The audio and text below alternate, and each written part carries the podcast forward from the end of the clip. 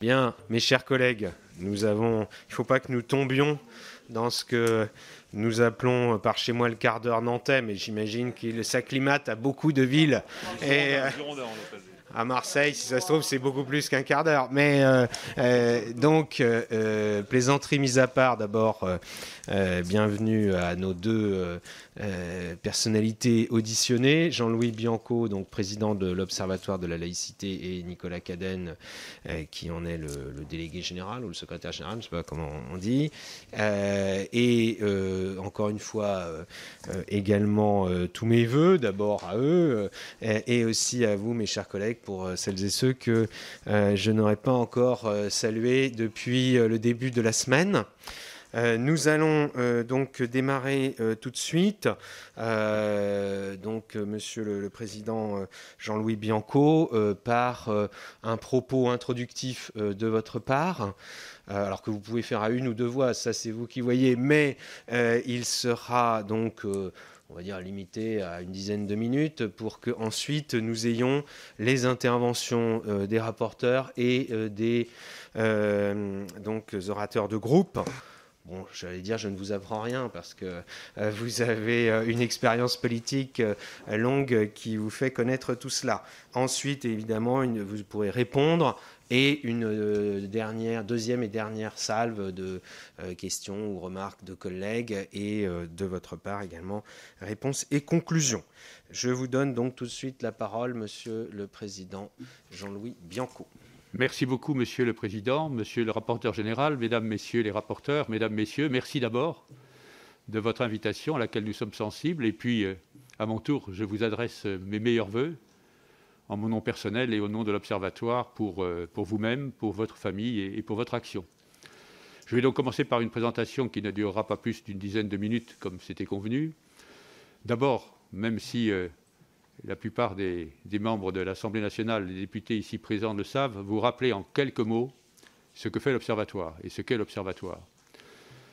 L'Observatoire est une commission consultative qui a la particularité d'avoir été créée par le président Jacques Chirac ça s'est traduit par un décret à l'époque, à la fin de sa présidence, signé Dominique de Villepin, Premier ministre, et Nicolas Sarkozy, ministre de l'Intérieur, qui a été installé réellement en 2013 par le président François Hollande et dont le mandat a été renouvelé par le président de Macron et par le Premier ministre euh, de,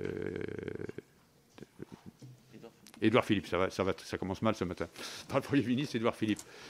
Euh, c'est intéressant du point de vue de la continuité républicaine que sur un sujet comme ça, dont je pense qu'on est tous convaincus qu'il faut essayer de nous rassembler, il y ait cette, euh, cette transmission de témoins, si je puis dire. Il est euh, composé euh, de trois catégories de membres, ce qui est relativement rare, je pense, dans les instances consultatives, ce qui en tout cas nous donne le sentiment d'avoir la capacité de, comprendre des enjeux, de, de, voir comment des réformes peuvent s'appliquer, mieux que si nous étions, je dirais, d'une seule espèce. Il y a donc sept membres de droit qui sont les ministères les plus directement concernés par euh, les questions de laïcité, à vrai dire, ils le sont tous.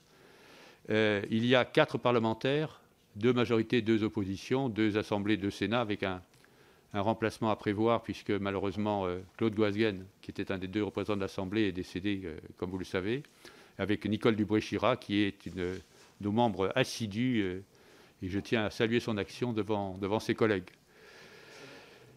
Et puis nous avons dix personnalités qualifiées d'expériences extraordinairement diverses dans les domaines de la laïcité, de conviction, d'histoire, de trajectoire.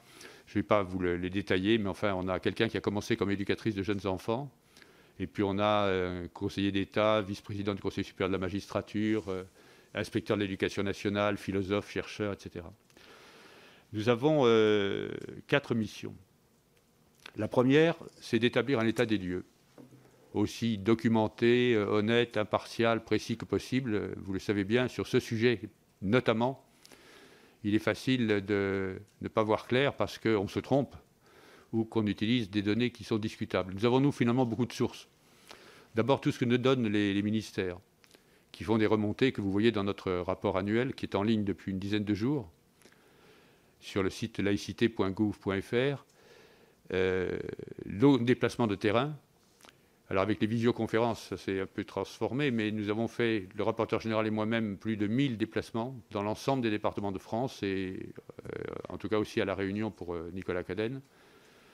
puis nous avons nos interlocuteurs, les euh, mouvements de pensée, les obédiences maçonniques, les religions, les mouvements d'éducation populaire, les mouvements historiques de la laïcité, qui nous font non seulement chaque année un état des lieux que vous trouvez dans le rapport annuel, mais des remontées pendant toute l'année. Et puis nous avons un, outil depuis deux ans maintenant, trois ans bientôt, qui est un baromètre. Un baromètre sur l'état de l'opinion, l'état de l'opinion des citoyens sur la laïcité, qui est fait avec l'Institut Via et on a travaillé avec un certain nombre de chercheurs, notamment Philippe Portier, euh, parce qu'on sait que sur ces sujets, c'est difficile d'avoir des questions qui n'induisent pas en partie la réponse. Et donc, nous avons travaillé pour avoir un outil aussi scientifique que possible à partir de ce qui existait déjà, qui a confirmé un certain nombre de sujets que l'on connaissait, qui a donné des, révélations, entre guillemets, intéressantes. La plus importante étant que euh, l'état de la connaissance de la laïcité par les Françaises et les Français est bien meilleur ou bien moins mauvais que ce qu'on pouvait craindre. Et ça, c'est sans doute une évolution récente qui tient à l'application de beaucoup d'acteurs sur les questions de laïcité depuis quelques années. Donc, première mission informée, c'est le rapport annuel que nous remettrons au Premier ministre et au Président de la République dans le courant du mois, qui est en ligne, qui est librement consultable et téléchargeable, comme tous les documents dont je vous parlerai, euh, qui a comme caractéristique d'être très épais, euh, pas par goût de l'épaisseur, mais parce que nous avons voulu mettre dans un rôle citoyen la totalité de ce qui pouvait être rendu public. Nos notes, nos débats, des documents, des auditions, bien sûr, des différentes euh, courants de pensée et religions. Notre deuxième mission, c'est de conseiller le gouvernement sur les politiques publiques et les actions touchant au, principe de, laïcité. Notre troisième mission, c'est ce que j'appellerais les interventions de terrain. Euh, elles sont extrêmement nombreuses, je vous l'ai dit, extrêmement diverses. Ça ne se traduit pas seulement par des déplacements, mais nous sommes amenés à jouer un rôle de formation dans certains cas, de conseil, d'animation de débat, euh, d'intervention en suggérant des solutions pour des instances, des institutions extrêmement diverses. Euh, des collectivités locales assez nombreuses qui ont établi avec nous des chartes de la laïcité, des ministères, y compris ceux qui ne sont pas euh, représentés directement comme membres de droit, des grandes associations, des, partis politiques au niveau local ou au niveau national, euh, les grands partenaires dont je vous parlais qui sont présents sur le terrain, notamment la Ligue de l'enseignement, la Ligue des droits de l'homme, la libre pensée et Solidarité laïque. Pour euh, intervenir, animer un débat, participer à, une discussion, euh, ce qui nous permet là aussi d'avoir une prise constante sur le terrain et de constater, mais vous le savez bien, que l'intensité des actions concernant la laïcité, des débats, des initiatives a, considérablement cru. Il suffit de prendre euh, Google laïcité et voir en quatre ans ce qui s'est produit. Ça montre en tout cas une intensité de travail qui est plutôt une, très, bonne, très bonne nouvelle.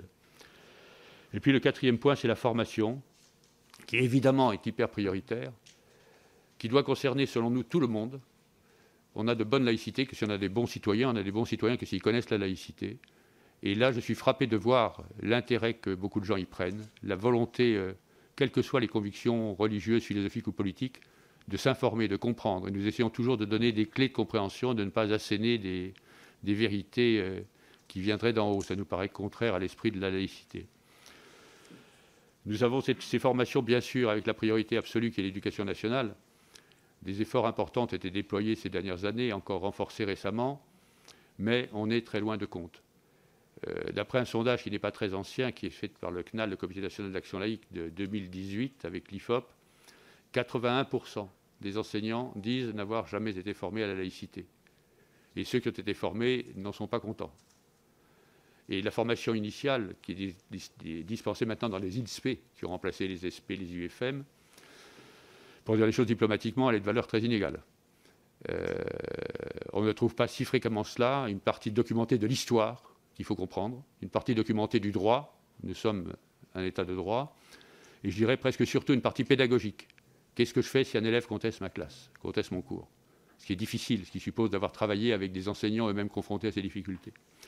Et c'est pourquoi nous avons recommandé depuis longtemps la création d'un module national unique, validé scientifiquement, nous pouvons y participer, d'autres peuvent le faire, qui soit diffusé dans tous les INSPE et qui fasse l'objet d'une attention importante.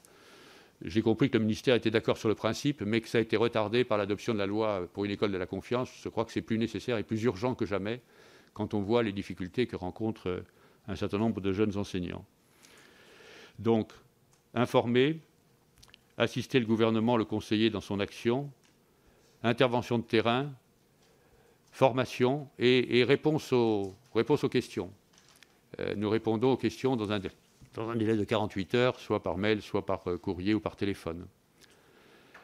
Euh, il faut savoir que c'est une tâche énorme, que nous sommes en dehors des... Les, membres sont tous, de l'Observatoire sont tous bénévoles, donc nous avons quatre, quatre salaires pris en charge par le, le, gouvernement, et nous avons deux apprentis et une stagiaire, et deux assistantes, avec un budget de fonctionnement hors salaire de 59 000 euros. Euh, nous avons eu la fierté de voir que le jaune du ministère des Finances considérait qu'on était le, avait le meilleur rapport qualité-prix. Cela dit, je trouve, euh, et je le dis ici euh, de manière très déterminée, je trouve extraordinaire le travail accompli à la fois par les membres de l'Observatoire, les membres qui y siègent, et puis par, les équipes qui y travaillent. Donc nos ressources, ce sont des guides pratiques. Alors je ne sais pas si, où est la, la caméra. Je ne sais pas si quelqu'un. La caméra, je ne sais pas où je, suis. Bon, elle est là-bas. Parfait. Je cherchais du mauvais côté. Euh, juste pour montrer que nous avons des guides, comme celui que je viens de vous montrer, qui est un guide pour la laïcité et gestion du fait religieux. Quand ce n'est pas la laïcité au sens strict du terme, c'est-à-dire y compris la neutralité, euh, pour les collectivités locales, les associations, les entreprises, euh, les hôpitaux publics, etc. Et ces guides sont très largement diffusés et utilisés. Ils sont, comme vous voyez, pas épais, faciles à lire, avec euh, une partie euh, de droit, que dit la loi, une partie de la jurisprudence. Comme vous le savez, le Conseil d'État et la Cour de cassation ont donné beaucoup d'arrêts qui peuvent nous éclairer. Et puis, euh, la question pratique, qu'est-ce qu'on fait en cas de conflit? Parmi les points qui nous sont apparus, il y a le fait que, en dehors de ce qu'on appelle au sens strict les atteintes à la laïcité, qui sont d'ailleurs pas toujours complètement commodes à définir, comme on le voit dans l'enquête fait euh, chaque année, publié chaque année par le, ministère de l'Éducation nationale, où on constate un nombre d'atteintes de l'ordre de 950, qui est relativement faible par rapport au nombre d'élèves, qui est sans doute sous-estimé, car il y a plus de difficultés que cela. Mais quand on voit la décomposition qu'en fait le ministère, il y a 40% des cas où on n'identifie pas un fait précis. Alors les faits précis, ça peut être les histoires d'habillement, contestation de cours, euh, épidémie d'ordonnance disant qu'il y a une allergie au chlore pendant toute la saison pour aller à la piscine, etc., etc. Donc, ce qui nous a paru frappant et important, et je pense utile pour votre travail, et qui, je crois, auquel je crois le projet de loi s'efforce de répondre, c'est qu'on a des manquements aux règles élémentaires de la vie en société. Des choses qui sont liées à la laïcité, comme tout ce qui est l'égalité entre les femmes et les hommes, et qui n'est pas seulement ou directement ou uniquement de la laïcité.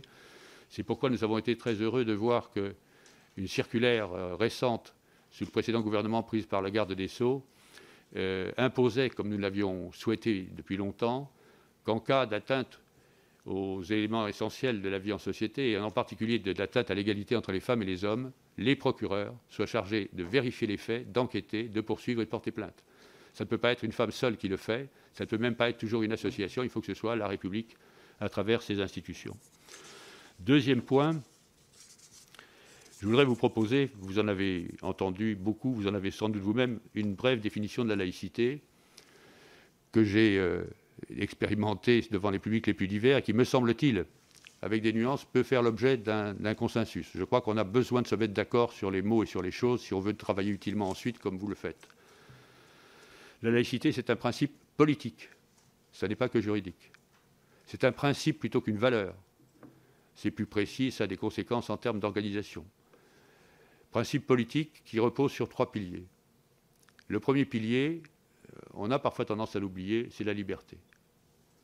Et je vous assure que les, hommes et les femmes qui obtiennent le statut de réfugié, qui obtiennent la nationalité française, sont ô combien conscients de cette chance qui nous paraît, nous, marquée parfois par des insuffisances, de pouvoir bénéficier de la liberté, liberté de conscience, liberté de croire ou de ne pas croire, liberté de pratiquer une religion, liberté d'exprimer ses religions, ses convictions même religieuses, pourvu, dit la Déclaration des droits de l'homme et du citoyen dans son article 10, qu'elle ne porte pas atteinte à l'ordre public tel que défini par les lois, et pourvu aussi, article 4 de la même déclaration, qu'elle ne porte pas atteinte à la liberté d'autrui. Donc la règle, c'est la liberté. Les deux barrières, très claires, c'est l'ordre public et la liberté des autres. C'est d'une certaine manière la première chronologiquement. On peut discuter philosophiquement pour savoir si c'est la plus importante. Moi, je pense que oui, on peut penser autre chose. Mais c'est la première parce que ça part de la Déclaration des droits de l'homme, mesdames et messieurs. 1789. Et c'est, euh, à notre sens, à l'Observatoire, je peux parler au nom de tous les collègues, plus actuel que jamais. Plus actuel que jamais parce que ça pose des principes universels. C'est notre tendance, vous savez, bien française, parfois qui est un peu ridicule, parfois aussi, et souvent j'espère, qui est magnifique, de dire nous, travaillons pour le monde. Ce n'est pas la déclaration des droits de l'homme et du citoyen français, c'est la déclaration des droits de l'homme et du citoyen. Et cette universalité, ce caractère relativement abstrait de la notion de citoyen, fait que c'est par définition, par nature, adapté ou adaptable ou utilisable dans des contextes différents, à des époques différentes, et ça fait sa force. Deuxième pilier, bien sûr, la séparation des églises et de l'État, la loi de 1905. Séparation des églises et de l'État, qui a comme conséquence la neutralité, notamment religieuse, des services publics. Pas seulement des fonctionnaires, mais aussi des services publics, des gens chargés d'une mission de service public. Cette euh, neutralité euh, ne souffre pas d'exception dès lors qu'on est dans une mission de service public. Elle conduit à ce que, je vois qu'il faut que je raccourcisse, je vais le faire très vite, euh, elle conduit à ce que ce qu'ont appelé plusieurs orateurs, la loi protège la foi aussi longtemps que la foi ne prétend pas dicter la loi. Et puis le troisième principe, qui est la citoyenneté, qui se construit, qui fait qu'en faisant ensemble, et pas seulement en vivant ensemble, on construit quelque chose. Alors le projet de loi, mais on va avoir l'occasion d'en reparler, nous sommes très heureux de constater que sur plusieurs sujets importants, euh, le projet de loi reprend des préconisations de l'Observatoire. Disons pour l'essentiel, loi 1905, loi 1901, financement des cultes, transparence des cultes, contrôle de l'enseignement à domicile. Nous souhaitons euh, insister sur euh, la nécessité d'avoir des outils adaptés et je crois que c'est le travail qui a été commencé puisque le Conseil d'État fait des observations qui rejoignaient certaines des nôtres qui ont été prises en compte. Et donc, dernier point, pardon d'avoir été un peu long, nous avons clairement deux priorités pour le pays à travers ce projet de loi et au-delà de ce projet de loi. La première priorité, je l'ai dit, c'est la formation. La deuxième priorité, qui est en fait la première par son importance et par son effort dans le temps, c'est la mixité sociale, la mixité scolaire et l'intégration.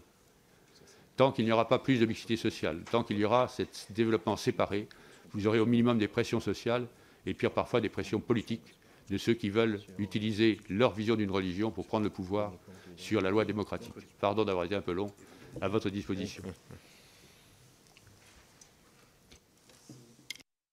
Merci, Monsieur le Président. Nous allons donc euh, tout de suite enchaîner donc, avec euh, tout d'abord euh, le rapporteur général, Florent Boudier. Vous avez la parole. Merci, Monsieur le, Président. Merci, Monsieur le Président de l'Observatoire de, la laïcité.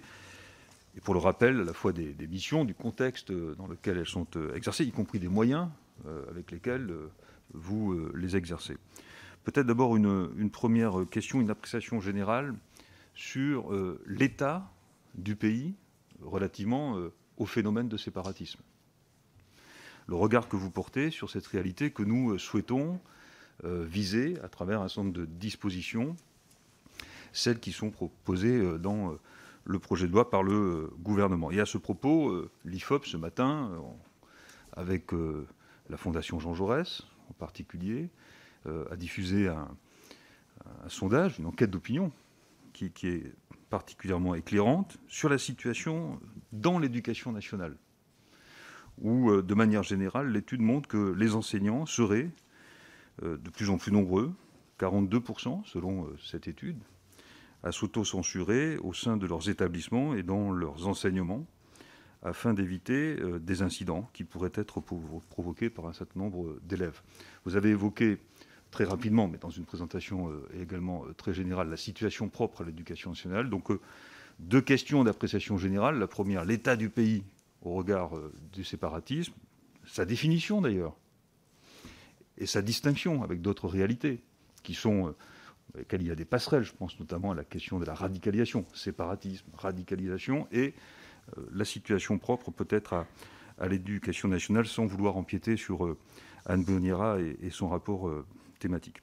Et puis euh, deux questions peut-être plus techniques, cette fois-ci, et qui se rapprochent du texte à proprement parler. Quelle est votre appréciation sur deux des dispositions parmi euh, les, plus importantes, mais pas les seules, bien sûr, du projet de loi? La première, l'obligation de déclaration préalable qui serait imposée aux associations cultuelles, l'objectif étant de fixer ce qui relève du cultuel dans notre pays de ce qui relève du culturel, et d'éviter des mécanismes de confusion qui peuvent être support de dérives communautaristes, dérives séparatistes. Et enfin, une deuxième question technique, une appréciation peut-être sur cette euh, proposition qui nous est faite, en tout cas d'en débattre, concernant euh, la possibilité pour des associations cultuelles de bénéficier de ressources liées à des immeubles dits de rapport. Il y a là un sujet qui euh, interroge un certain nombre de nos collègues, et c'est la raison pour laquelle je, je, la pose, cette question, sur les contours de la laïcité au regard de cette proposition qui nous est faite, de faire en sorte que les associations culturelles puissent posséder, administrer un certain nombre de biens euh, immobiliers. Je vous remercie. Merci, euh, monsieur le rapporteur. Euh, je passe maintenant la parole à madame Laetitia Avia, rapporteure pour le chapitre 4 du titre 1. Merci, Monsieur le Président. Euh, Monsieur le Président, merci pour euh, votre propos introductif.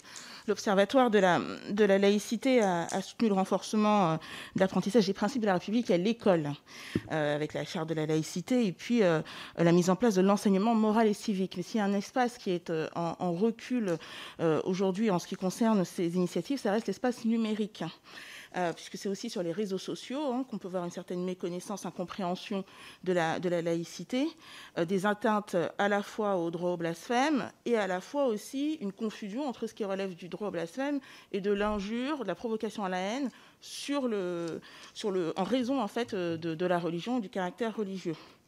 Euh, les réseaux sociaux, c'est aussi là où les jeunes sont les plus euh, vulnérables et là aussi où ils sont les, plus actifs et sont euh, donc la, cible privilégiée d'un endoctrinement numérique au regard de ces différents éléments Quelles sont vos préconisations pour que l'on puisse davantage, à l'école notamment, et, le cas échéant à quel degré, renforcer une formation aux enjeux et dangers de l'espace numérique, notamment sur ces questions relatives à la laïcité et aux faits religieux?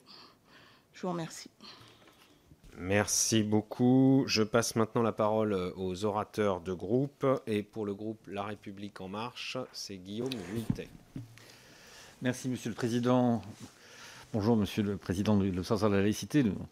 Nous, nous connaissons depuis un petit moment et j'ai eu l'occasion de, vous inviter euh, euh, dans un autre cadre pour pouvoir déjà débattre de ces questions et été un moment qui était, intense. Puis je vous ai vu aussi il y a peu, parce que j'ai des bonnes occupations euh, euh, temps en temps de, sur LCP. Vous étiez dans un documentaire sur la laïcité, une partie de la franche politique de ce pays, qui était suivi d'un débat où notre collègue Corbière, d'ailleurs, était, présent et avait eu l'occasion d'échanger avec notre collègue Pradier.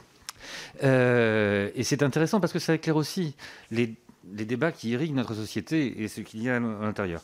Évidemment, je me réjouis du contenu de la note que vous nous avez, envoyée hier, qui rappelle un certain nombre de, faits sur euh, les dispositions de, cette, de cette loi et, le, le fait qu'il y ait un certain nombre de l'Observatoire de la laïcité qui étaient reprises. Je pense en particulier à l'extension du contrôle financier prévu euh, aux associations euh, constituées sous le régime de la loi 1901, le fait qu'il y ait le, renforcement du contrôle de la transparence des financements des associations qui gèrent un culte, la limitation de l'enseignement à domicile, et enfin euh, les questions que vous posez sur l'établissement privé sous contrat. Euh, j'aurais, juste quelques observations. D'une part, je viendrai en écho de ce que disait Florent Boudier. Euh, c'est 42% des enseignants qui s'autocensurent, d'après les sondages, et le regard que vous avez sur la formation en matière de laïcité qui semblerait euh, avoir des marges de progrès, on va dire ça comme ça. Est-ce que pour vous, il y a un lien aussi de causalité entre les deux? Est-ce qu'il y a vraiment un effet de, ce, ces déficits qui traduirait donc quand même un doute de la société par rapport à ces notions de laïcité? Peut-être aussi vous demander par rapport à la notion de contrat. Vous, vous avez dans votre note signé que vous préfériez le mot valeur au mot principe sur la, la République, mais les questions qui. Pardon, excusez-moi.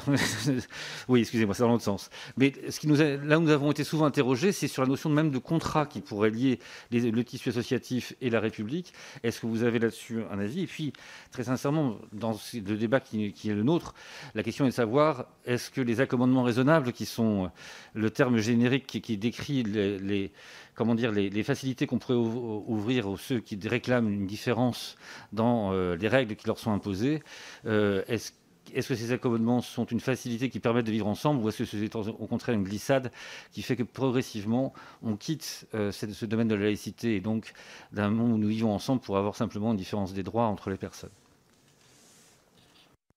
Merci. Euh, la parole est maintenant à Éric Diard pour le groupe Les Républicains. Merci beaucoup, Monsieur le Président. Monsieur le Président, euh, l'Observatoire de la laïcité a été très critiqué suite au terrible attentat de, Samuel Paty, euh, on vous reprochait notamment de faire une laïcité euh, apaisée. Je tiens à dire que lors de l'affaire Paty, le, le, ministre de l'Éducation lui-même avait déclaré avoir eu dans un premier temps à peu près 400 incidents à l'hommage de Samuel Paty. Et puis le 3 décembre, il a annoncé 800 incidents. Je voulais revenir justement en profiter puisque le sondage IFOP est sorti aujourd'hui et il a été fait euh, du 10 au 17 décembre 2020, donc suite à l'attentat. Qu'est-ce qu'il dit exactement euh, ce sondage? 42% euh, des professeurs s'autocensurent dans leurs cours, ce qui fait à peu près 4 enseignants sur 10. 49% dans le secondaire, avec notamment une progression, je dis bien, de 13 points par rapport à 2018. Voilà. Au collège, au lycée, 53% des professeurs interrogés déclarent que certains de leurs enseignements font l'objet de contestation. Et quand je dis ça, je dis en, toute matière confondue. On sait très bien qu'il y a des matières, des professeurs qui ont été interrogés, euh, je pense notamment en mathématiques, qui ne font pas l'objet euh, euh, d'atteinte à la laïcité en principe. Quoi. 59% des enseignants disent avoir été confrontés au moins une fois dans leur enseignement à ces contestations. Enfin, 45% des professeurs de classe affirment avoir observé des absences de jeunes filles au cours de piscine. L'étude révèle aussi que un enseignant sur cinq, c'est-à-dire 19%, observait au moins, euh, euh, j'allais dire, une désapprobation, une contestation lors de l'hommage à, Samuel Paty. Donc vous voyez un peu, 19%, ça veut dire euh, qu'on est loin des 800. Donc je voulais vous entendre. Pourquoi les atteintes à la Alors je sais que vous parlez également, c'est intéressant que vous en reparlez, des exigences minimales de vie en société, il faut en parler je pense devant nous tous. Pourquoi à votre avis on a sous-estimé, j'allais dire, ces atteintes à la notamment euh, justement dans l'éducation nationale? Merci euh, Eric Diard. Euh, la parole est à Isabelle Florenne pour le groupe Modem. Merci, merci Monsieur le Président. je je voulais revenir euh, sur ce que vous avez dit. Vous avez une définition, euh, euh, me semble-t-il, claire de, la laïcité.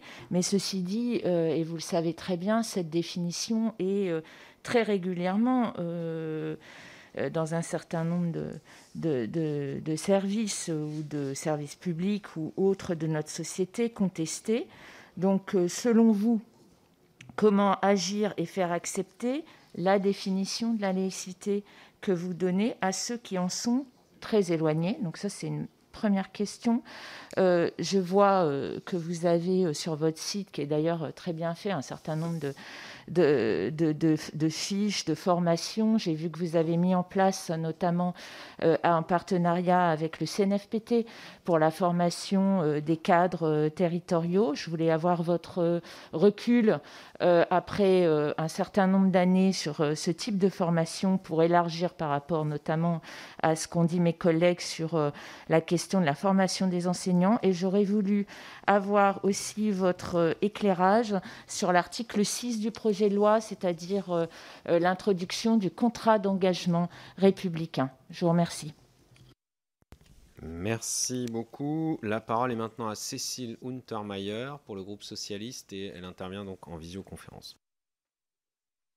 Merci, merci beaucoup, Monsieur le Président. Merci, euh, merci Monsieur le Président de l'Observatoire, pour cette présentation et cette note que vous nous avez transmise, très précise et très précieuse. Euh, bon, nous savons que la loi ne fera pas tout et que pour vivre en société euh, dans la fraternité, il nous faut sans doute aller beaucoup plus loin, comme vous l'avez rappelé, avec la formation, la mixité sociale et la prise en considération euh, de, la vie quotidienne qui est proposée à l'ensemble de nos citoyens. Moi, j'ai une, une, interrogation parce que ce projet de loi est vécu par les cultes que nous avons entendus, sauf le culte musulman, comme euh, la mise en place de nouvelles contraintes imposée aux associations culturelles et au monde associatif, alors que ceux-ci, ceux que je viens de citer, euh, respecteraient bien sûr la loi de la République.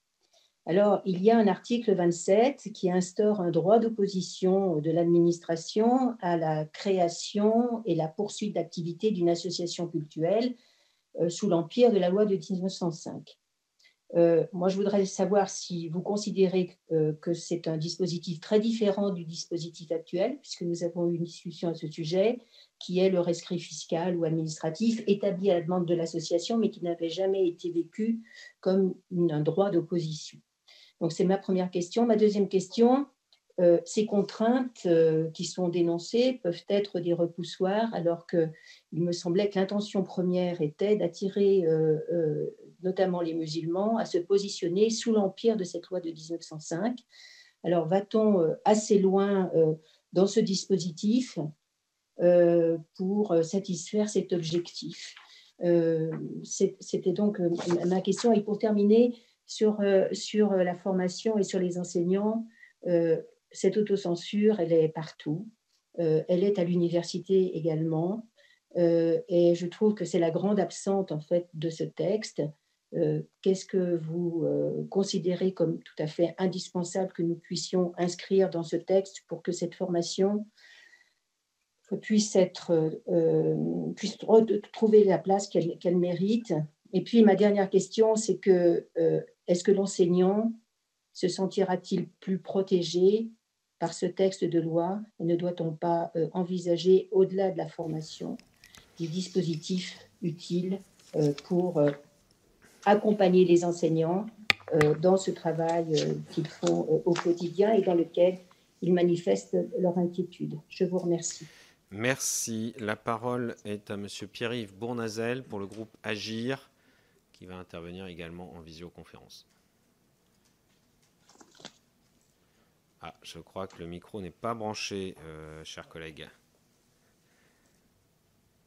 Voilà, pardon. Merci, Monsieur le Président. Euh, monsieur le Président de l'Observatoire de la laïcité, euh, merci de votre propos introductif et du document que vous nous avez transmis. Je voulais vous interroger sur votre vision de l'évolution de la société vis-à-vis de la laïcité ces 20 dernières années. on a eu beaucoup de témoignages, de travaux universitaires ou autres qui ont, démontré euh, malheureusement parfois le, recul euh, du principe de laïcité dans certains territoires, euh, dû à, notamment à des revendications religieuses. comment vous voyez la situation? Comment vous l'expliquez? Quelles sont aussi vos, propositions pour améliorer la situation et, faire en sorte que la laïcité, qui, qui nous permet de vivre tous ensemble, qu'on croit ou qu'on ne croit pas, sur notre territoire national? Euh, quel phénomène avez-vous euh, perçu de la radicalisation religieuse de toutes les religions? Et singulièrement évidemment de l'islamisme radical, politisé, euh, qui nuit profondément à la laïcité et au pacte républicain. Ensuite, vous avez parlé beaucoup de formation et je suis tout à fait d'accord avec vous et je voudrais vous interroger plus particulièrement sur les associations. On a vu une certaine forme de radicalisation religieuse contribuer à un délitement euh, du tissu associatif, dans le domaine par exemple du sport, mais dans d'autres domaines. Est-ce que vous pensez qu'il faudrait, en plus de ce contrat d'engagement que nous prévoyons, euh, adjoindre une obligation euh, à l'octroi d'une subvention, l'obligation d'une formation de tous les cadres dans le domaine associatif à la laïcité et à la lutte contre les discriminations pour que ces associations ne reproduisent pas soit une forme de radicalisation religieuse dans la société, soit une forme de discrimination qui peuvent être liées aussi euh, à d'autres formes, le racisme, l'homophobie et tant d'autres formes de discrimination. Je pense à l'égalité euh, homme-femme. Et enfin, dans l'éducation, euh, comment faire en sorte qu'on puisse retrouver dans toutes les écoles de la République des enseignements apaisés où chacun accepte que le cours qui est dispensé doit être dispensé. Je vous remercie. Merci. La parole est à Charles de Courson pour le groupe Liberté et Territoire. Euh, et si un représentant du groupe UDI est présent et souhaite intervenir, il pourra le faire. Mais nous n'en avons pas eu pour l'instant. Oui, euh, Monsieur le Président, j'ai cinq questions à, vous poser. La première, vous évoquez euh, et vous préconisez une limitation stricte de l'IEF, de l'instruction en famille, et non pas de l'enseignement. Hein c'est l'instruction en famille. Mais est-ce qu'il n'y a pas actuellement euh, une défaillance du contrôle par le ministère de l'Éducation nationale de l'instruction en famille, puisque les textes sont là. Il prévoit un contrôle annuel qui doit évaluer, etc. Et donc, s'il y a des écoles clandestines, c'est que le contrôle n'est pas correctement effectué. Donc, qu'en pensez-vous? Deuxième question sur le contrat d'engagement républicain. J'ai vu que, comme le Conseil d'État d'ailleurs, euh, vous pensez qu'il ne faut pas parler de contrat. La République n'est pas un contrat. Hein. Euh, c'est l'adhésion à un certain nombre de principes. Alors, est-ce qu'il ne faut pas modifier le, texte et, parler plutôt d'adhésion aux principes républicains, sachant que ces principes sont différenciés selon le type d'association dans le texte tel qu'il est prévu hein, Tous les principes républicains ne s'appliquent pas aux différents euh, secteurs. Troisième question, vous parlez de l'attractivité du statut de la loi de 1905. Mais est-ce que vous ne pensez pas que ce texte ne va pas dégrader cette attractivité?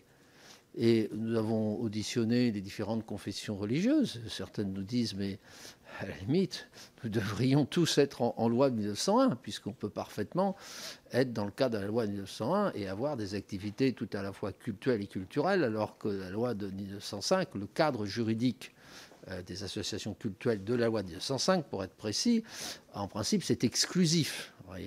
Donc, euh, euh, qu'est-ce que vous pensez un peu du texte là-dessus? Sur les imams détachés, vous rappelez que, en principe, ils devraient disparaître, mais à votre connaissance, à quelle date les trois États, c'est-à-dire turcs, marocains et, et j'ai oublié le troisième Tunisien, non? Non, algérien Oui, algérien, les trois, oui. Euh, à quelle date euh, euh, ces, ces, imams détachés, fonctionnaires de ces États respectifs, cesseront d'être présents en France? Puis enfin, une réflexion que beaucoup de collègues ont faite, c'est que ce texte est déséquilibré, puisqu'il ne parle pas des problèmes d'intégration, et notamment de, de mixité sociale. Et c'est un point que vous soulevez dans votre note. Et pour vous, euh, faudrait-il enrichir cette, cette loi d'un certain nombre de dispositions concernant la mixité sociale? Merci. La parole est maintenant à Alexis Corbière pour le groupe La France Insoumise. Merci. En essayant d'aller vite, beaucoup de questions qui m'intéressent vraiment ont été posées. D'abord, je voudrais remercier les travaux et les animateurs de l'Observatoire de la laïcité. Je le fais parce que j'ai bien compris le contexte politique, où ils ont subi des attaques. Moi, je ne suis pas toujours d'accord avec euh, ce que dit l'Observatoire de la laïcité, mais je le considère comme un outil de, grande qualité. Je tiens à vous remercier. Et euh, j'ai trouvé assez, euh, voilà, comment dirais-je, révélateur d'un climat où il est de bon ton de, de vous faire parfois des critiques. J'ai observé, je n'ai pas trouvé la réalité des faits de ce qui vous était reproché, qui montre de quelle manière on instrumentalise des choses et on crée un climat qui empêche de réfléchir. Je pourrais aussi illustrer, sur ce sondage, je réagis en n'ayant pas lu dans le détail. Moi, je suis prof en lycée professionnel Seine-Saint-Denis depuis 25 ans. Et la question à poser, c'est s'auto-censurer sur ce qu'on pense soi ou est-ce que les enseignants s'auto-censurent sur le programme? C'est pas du tout la même chose. Parce que moi, comme, comme citoyen, j'ai une opinion qui peut amener à ce que parfois, je ne dis pas tout ce que je pense à un élève, mais je ne censure pas le programme. Je rappelle la lettre de Ferdinand Buisson en 1883, dont tout le monde se réclame, qui dit aux instituteurs, posez-vous la question, c'est des mots qu'on ne reprendrait pas aujourd'hui, si ce que vous dites choquerait un seul père de famille. Donc, euh, essayons d'être précis. Bien sûr qu'il y a des établissements scolaires publics où, pour des raisons d'exaltation religieuse, le programme même est remis en cause. Mais dire qu'un enseignant sur deux, parfois, durant sa carrière, n'a pas dit tout ce qu'il pensait, ça peut être une extrême banalité. Parce que moi, je vous dis, j'ai des convictions, vous les connaissez. Il m'est arrivé devant mes élèves, qui par ailleurs, à l'heure d'Internet, ont une opinion sur tout, contestent la parole du professeur, évidemment. Euh, la contesterait-il pas, mais parce qu'on est comme ça. Enfin voilà, évitons ces thèmes. Alors, euh, du moins, c'est ma, première question, je vais vite. Il y a dans ce texte des thèmes qui sont abordés qui choque évidemment tout le monde, mariage forcé, certificat de virginité, etc. Vous, comme observatoire, voyez-vous une augmentation de ces thèmes? Ils existent sans doute, mais y a-t-il, de ce point de vue-là, encore un caractère que moi, après avoir fait quelques auditions qui sont assez résiduelles, ou est-ce qu'il y a une réelle augmentation? Quels sont les faits, vous qui observez? Article 28, autre question, ça a été dit par le rapporteur. Comment voyez-vous euh, cette possibilité? Moi, je suis contre, vous l'aurez compris, d'offrir pour euh, les cultes la possibilité de bénéficier des biens de rapport, ne voyez-vous pas là la possibilité d'une confusion en vérité de ce qu'est une association culturelle qui n'aurait plus pour seul objet la gestion du culte, mais aussi celle d'un patrimoine qui pourrait quand même poser problème, alors qu'on veut clarifier justement les associations culturelles école privée, moi, je pense qu'il faut un contrôle hors contrat, mais aussi sous contrat. L'Observatoire de la laïcité, avez-vous vu dans les écoles privées qui sont à 92% confessionnelles, à 95% d'ailleurs catholiques, si je ne dis pas de bêtises. Moi, je pourrais faire la liste de choses choquantes qui se disent dans l'école privée sous contrat. Euh, pouvez-vous aussi, d'ailleurs, à ce sujet, nous rappeler, vous qui observez, quel est l'état du financement public aujourd'hui sur les cultes, de manière ce que je vais qualifier de détourné? Euh, par euh, des, justement, ce qui finance l'école privée. Je rappelle que c'est 10 à 12 milliards d'argent public chaque année qui finance l'école privée. C'est 20% de ce qui des recettes de l'impôt sur le revenu. Faut-il garder ça? Les déductions fiscales, etc. etc. Et enfin, moi j'ai été très très intéressé par euh, ce que vous dites dans la petite note que vous annoncez sur les rites républicains. Moi, je suis assez intéressé par ça. Et ce n'est pas la même chose de exiger que l'ensemble des mairies fassent des parrainages civils, qu'à l'occasion d'une naissance, on fasse des rappels, que ce contrat d'engagement républicain, la question vous a été posée, n'y a-t-il pas là une subjectivité d'interprétation Même si on parle principe et plus-valeur, mais ça reste quand même une capacité d'interprétation qui peut poser problème et ouvrir à un arbitraire, parce qu'on peut dire vous n'avez pas respecté les principes. Moi, je connais la loi. Chaque citoyen, quelle que soit ses convictions spirituelles, de respecter la loi. Quand on commence à lui demander de respecter les principes, on rentre, me semble-t-il, dans une marge d'interprétation, surtout si c'est pour lui faire rembourser des subventions. Merci. Merci. Alors, la parole est maintenant à Madame Marie-Georges Buffet pour le groupe de la gauche démocrate et républicaine, dernière oratrice pour les groupes. Merci, Monsieur le Président. Je voudrais à mon tour saluer les travaux de l'Observatoire euh, de la laïcité et euh, féliciter tous les acteurs, dont son président, pour euh, ce bilan. Vous avez très vite évoqué, Monsieur le Président, le rapport des Français et des Françaises à la laïcité. Est-ce que vous pourriez nous en dire plus? Et vous avez insisté sur le fait que les enjeux principaux étaient bien sûr la mixité sociale et scolaire, mais aussi l'information, la, formation, les clés de la compréhension. Or, sur ces deux questions, mixité sociale et euh, formation, information, euh, le texte qui nous est soumis au, débat euh, traite peu ces deux sujets. Je vais prendre un exemple. Le fameux contrat d'engagement républicain qu'on propose de faire signer aux associations. Sur le principe, oui, mais quelle en est l'efficacité si on ne crée pas les conditions d'un véritable débat en interne du mouvement associatif pour que le contenu de ce contrat devienne quelque chose de partagé par les acteurs et les actrices du monde associatif? On sait très bien qu'à part les grandes fédérations dont vous avez cité quelques-unes, comme la Ligue de l'enseignement, etc., beaucoup de fédérations, qu'elles soient associatives ou sportives, n'ont pas des structures tellement solides et n'ont pas la culture du débat. C'est le moins qu'on puisse dire, notamment au niveau des fédérations sportives, n'ont pas la culture du débat.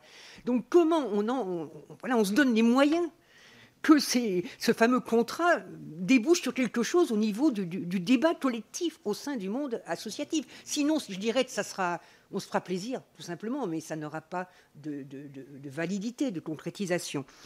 Euh, l'éducation nationale, le chiffre que vous donnez, Monsieur le Président, 81% des enseignants disent d'être non formés à la laïcité. Euh, que dit le ministère de l'Éducation nationale? Voilà, parce que si on vote la loi, mais qu'on n'a pas de réponse au niveau du ministère de l'Éducation nationale sur les efforts de formation pour aider les enseignants à faire face, là aussi, on se sera fait un peu plaisir en adoptant cette loi. Donc, j'aimerais, voilà, que sur cette question de la formation, des clés de, de, de compréhension, Qu'entendez-vous au niveau des ministères Qu'entendez-vous au niveau du monde associatif pour que réellement le débat s'ouvre de façon beaucoup plus large euh, sur ces thèmes? Merci beaucoup. Euh, vous avez la parole, Monsieur le, Président, pour répondre à ces différentes interventions. Merci beaucoup pour vos questions. Oui, il faut ah appuyer sur le micro. Appuyer sur le micro. Je vais répondre à un certain nombre de points importants que vous avez soulevés. Et puis, je demanderai à Nicolas Cadenne de compléter notamment sur euh, le détail d'un certain nombre d'articles. Le séparatisme, question euh, justement posée par M. Boudier. Moi, je peux comprendre que le gouvernement ait flotté sur l'appellation de ce projet. Il n'y a pas de honte à ça, parce qu'on a du mal à cerner exactement ce qu'on veut dire. Donc on est passé de séparatisme à principe de la République, qui me paraît nettement meilleur même si on voit bien qu'il y a ce phénomène. Et pour éviter les débats vraiment pénibles de posture, d'accusation, qu'on se mette d'accord sur le sens des mots, c'est pourquoi j'ai proposé une définition de la laïcité, mais qu'on essaye dans un débat, et ça aidera à la formation de tout le monde, des citoyens comme des enseignants, d'avoir des positions raisonnables, qui recherchent des faits, qui recherchent des qualificatifs, ce ne pas des insultes ou des marqueurs idéologiques. Il y a de l'idéologie à mettre, mais pas dans le jeu sur le mot. Moi, je n'emploie plus jamais depuis très longtemps le mot islamophobie, parce que sinon, il faut expliquer pendant une demi-heure dans quel sens on peut l'entendre, dans quel sens ça peut être une manipulation pour empêcher une critique de l'islam. Donc, ce qu'on constate, c'est clairement, depuis longtemps, des phénomènes d'homogénéité sociale. Il y a eu des politiques de la ville, elles ont donné des résultats. Sans ces politiques de la ville, on serait sans doute encore plus mal, mais elles ont globalement échoué, et c'est collectif, c'est nous tous citoyens, c'est nous tous responsables politiques ou associatifs, elles ont échoué sur la mixité sociale et scolaire. Donc il y a des territoires homogènes, où la loi, qui ne sont pas forcément à l'échelle d'un quartier, ça peut être une barre d'immeuble, où la loi, la loi économique, c'est la loi de la drogue. Vous pouvez toujours dire, va créer ton entreprise, quand on voit les, chefs de la drogue locale se circuler en Mercedes. Et une loi où, sur le plan idéologique, comme c'est à, majorité, voire à totalité musulmane, de culture musulmane en tout cas, des formes au minimum très archaïques, littéralistes, euh, hors du temps présent, euh, voire pire, c'est-à-dire qui refusent les lois de la République. Donc il y a une volonté de vivre entre soi, de vivre entre soi, ce qui n'est pas forcément choquant. Les supporters, la, communauté supporter du PSG ou de l'OM euh, n'ont rien de choquant en soi, ou les Bretons de Paris. Enfin, ça dépend des choix qu'on fait, mais si on n'a pas tous les mêmes. donc je disais, vivre, vivre ce, qui est une partie de son identité, c'est tout à fait normal. Simplement, il ne faut pas que ce soit au détriment de notre appartenance commune à la République. Donc le séparatisme, c'est ça. C'est on dit on va vivre suivant nos lois. Tant que ces lois ne sont pas contraires aux lois de la République, tant que les propos et les actes, c'est là où il faut être précis. Est-ce qu'il y a des propos et des actes contraires aux lois de la République? Ils doivent être sanctionnés, qu'il y en ait un peu, beaucoup, pas beaucoup. Parce que c'est là la barrière. Donc sanctionner toutes les atteintes aux exigences de la vie en société dès le premier acte. Et peu importe les controverses, il y en a beaucoup, pas beaucoup, c'est important. Mais ce qui est important, c'est de sanctionner, non pas sur un jugement, sur une émotion, sur un sentiment, sur une impression, mais sur des paroles ou des actes. Parce qu'on évitera d'alimenter la propagande victimaire. Si, euh, si l'État prend des mesures et qu'il est suivi par les tribunaux, je crois que c'est bon pour la République. Euh, sur les obligations de déclaration préalable, je laisserai, et sur l'article 5 également, et 27, je laisserai Nicolas Cadenne euh, rentrer plus dans le détail. Je voudrais simplement euh, parler de, ce sondage que je n'ai pas vu, donc je n'en parle pas plus que, cela. Euh, J'en parle avec prudence. Ce que constate, ce constate dans les précédents sondages, et je ne sais pas si la question a été posée dans ce sondage, c'est qu'en effet, il y a, semble-t-il, une montée forte des phénomènes d'autocensure. Mais qu'est-ce qu'on appelle autocensure? Et je rejoins tout à fait ce que dit Alexis Corbière, d'autant plus que les précédents sondages montraient des évolutions qui étaient inquiétantes, mais pas tout à fait dans les mêmes secteurs. C'est-à-dire qu'on avait, moi ce que j'ai gardé en tête jusqu'ici, c'est une montée dans le primaire, par opposition au collège et au lycée, une montée des contestations de cours par les parents, qui s'impliquent plus, euh, et également une aggravation dans les zones REP, et dans certains secteurs de l'enseignement professionnel. Euh, mais il y avait aussi des questions sur le précédent sondage qui était fait par l'IFOP, je crois aussi, de 2018, qui disait mais en cas de contestation, comment ça se passe? Et on voyait qu'une majorité nette d'enseignants disaient ça se règle par le dialogue. Ce n'est pas pour dire qu'il n'y en a pas beaucoup, que ce n'est pas grave. Et on a eu une réponse dans ce sondage qui est tout à fait surprenante, que moi je ne sais pas m'expliquer, mais que je vous livre. On demande si vous avez dans votre établissement un climat plutôt apaisé ou très apaisé, ou bien plutôt pas apaisé ou très, très dur. Plutôt apaisé ou très apaisé, 91%. C'est complètement contradictoire avec les autres données qu'on a. Mais je dis ça pour attirer l'attention. Oui, c'est grave. Oui, ça augmente, mais on ne sait pas très bien de quoi l'on parle. Cela dit, comme pour les atteintes aux règles de la vie en société, toute, difficulté doit être, résolue. Et ça rejoint une question que, que posait tout à l'heure, euh, je crois, Marie-Georges Buffet. Euh, le ministère, depuis un certain nombre d'années, les ministres successifs ont fait des avancées indiscutables. La création des référents laïcité, la création des livrets laïcité, les équipes pluridisciplinaires mises en place par Jean-Michel Blanquer avec une possibilité d'un recours à un avis national. Euh, le fait qu'il ne fallait pas que les enseignants se sentent seuls ou les chefs d'établissement se sentent seuls, qu'on ait des interventions pluridisciplinaires en amont. Tout ça, sur le principe, est bon. Sur le terrain, ça marche plus ou moins bien. Il faut reconnaître qu'on demande à l'éducation nationale tout. De remplacer les parents absents, de donner un métier, de donner des compétences, de former l'esprit critique, lutte contre l'homophobie, contre le racisme, contre l'antisémitisme, pour la laïcité, pour les valeurs de la République, on n'en sort plus. Il faut qu'il y ait des priorités. Alors je dis quelque chose de très difficile, parce que tout ça est également important et attachant, mais il faut qu'on ait des priorités qui soient clairement établies. Et ce n'est pas parce que nous parlons aujourd'hui de laïcité, je dis que la priorité, c'est la laïcité, parce que c'est là-dessus que les professeurs, les enseignants, les personnels de l'éducation nationale vont fabriquer, vont aider les élèves à, prendre l'esprit critique, à faire appel à la raison. et à fabriquer du vivre ensemble. Donc c'est une priorité qui n'est pas traduite dans les faits. Alors, il y a très peu de formations. On est plutôt en diminution sur les formations interacadémiques. Il y a un endroit où c'est un progrès. Moi, j'ai eu l'occasion d'y participer récemment. C'est l'école de formation de Poitiers pour les nouveaux chefs d'établissement et pour les nouveaux inspecteurs, où on a des formations solides avec des études de cas, et on a trouvé, notamment chez les chefs d'établissement, futurs principaux de collège ou, ou proviseurs de lycée, j'ai trouvé des gens beaucoup plus jeunes que ce que je pensais. L'image qu'on a, c'est un peu le bâton de maréchal en fin de carrière. Très compétents, déjà très compétents, très motivés, malgré les difficultés qu'ils peuvent rencontrer, et dans leur métier d'enseignement et dans la société en général. Donc ça, c'est une bonne nouvelle. Ça marche bien dans ce secteur-là. Sur ce qui est des enseignants de base, je pense qu'on est très insuffisant. Il faut donc qu'une priorité puisse être faite au niveau gouvernemental. Ce n'est pas seulement la question du ministère de l'Éducation nationale. Sur les questions de Madame Avia, euh, oui, on aurait dû le dire d'ailleurs dans la petite note qu'on vous a remise. Nous sommes, comme vous tous, ça tombe sous le sens, euh, extrêmement préoccupés par l'usage qui est fait des réseaux sociaux. On sait en plus qu'on va voir les gens qui pensent comme vous, et toute vérité qui était autrefois, je l'ai vu au journal de 20 heures, c'est maintenant, je l'ai vu euh, sur euh, Instagram, YouTube ou je ne sais pas quoi. Donc l'effort qui a été fait, notamment dans la première proposition de loi que le Conseil constitutionnel a, retoqué, si c'est son droit le plus strict, me paraît devoir être vraiment poursuivi. C'est capital, c'est très difficile, mais il y a aussi de l'éducation aux réseaux sociaux, de l'éducation à l'esprit critique, qui en principe est plus ou moins faite dans l'enseignement en éducation morale et civique, mais qui est capital. Apprendre à regarder sur un même fait, un même événement, ce que dit tel ou tel journal, ce que dit tel ou tel site, ce que dit tel ou tel réseau, et euh, essayer d'aller à la racine des faits. Qu'est-ce qui s'est réellement passé? Si vous été témoin, c'est rapporté par qui? Ça, c'est capital. Alors ça, c'est sur le papier, des profs essayent de le faire bien, mais c'est encore très insuffisant. Il faut absolument trouver, et je fais confiance au travail parlementaire, une manière d'atteindre le même objectif sans se faire censurer par le Conseil constitutionnel. Je ne rentre pas dans la polémique sur euh, ce que fait ou ce que ne fait pas le Conseil constitutionnel. Sur les questions posées, par la REM sur les différents contrôles qui s'introduisent, je laisserai Nicolas Cadenne euh, sur le, financement, la transparence, euh, la suffisante formation, j'en ai déjà un petit peu parlé.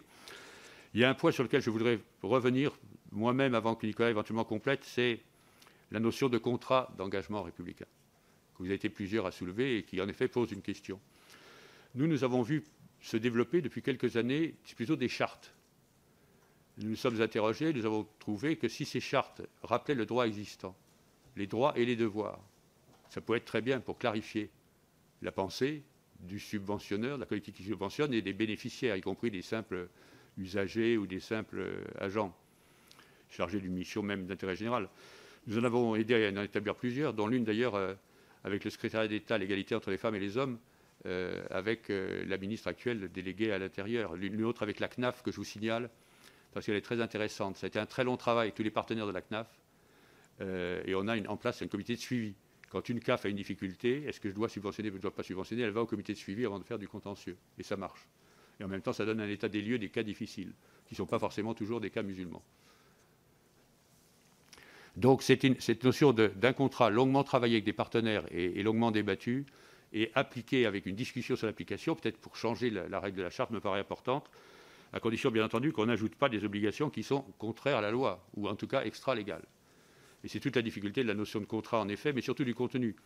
Je pense que si, quand vous auditionnerez la Ligue de l'enseignement, la Ligue des droits de l'homme, euh, les partenaires de terrain, les grandes associations d'éducation populaire, vous verrez ces difficultés. Je crois que c'est aussi important de les entendre eux que d'entendre les collectivités locales, parce qu'eux sont pris là-dedans.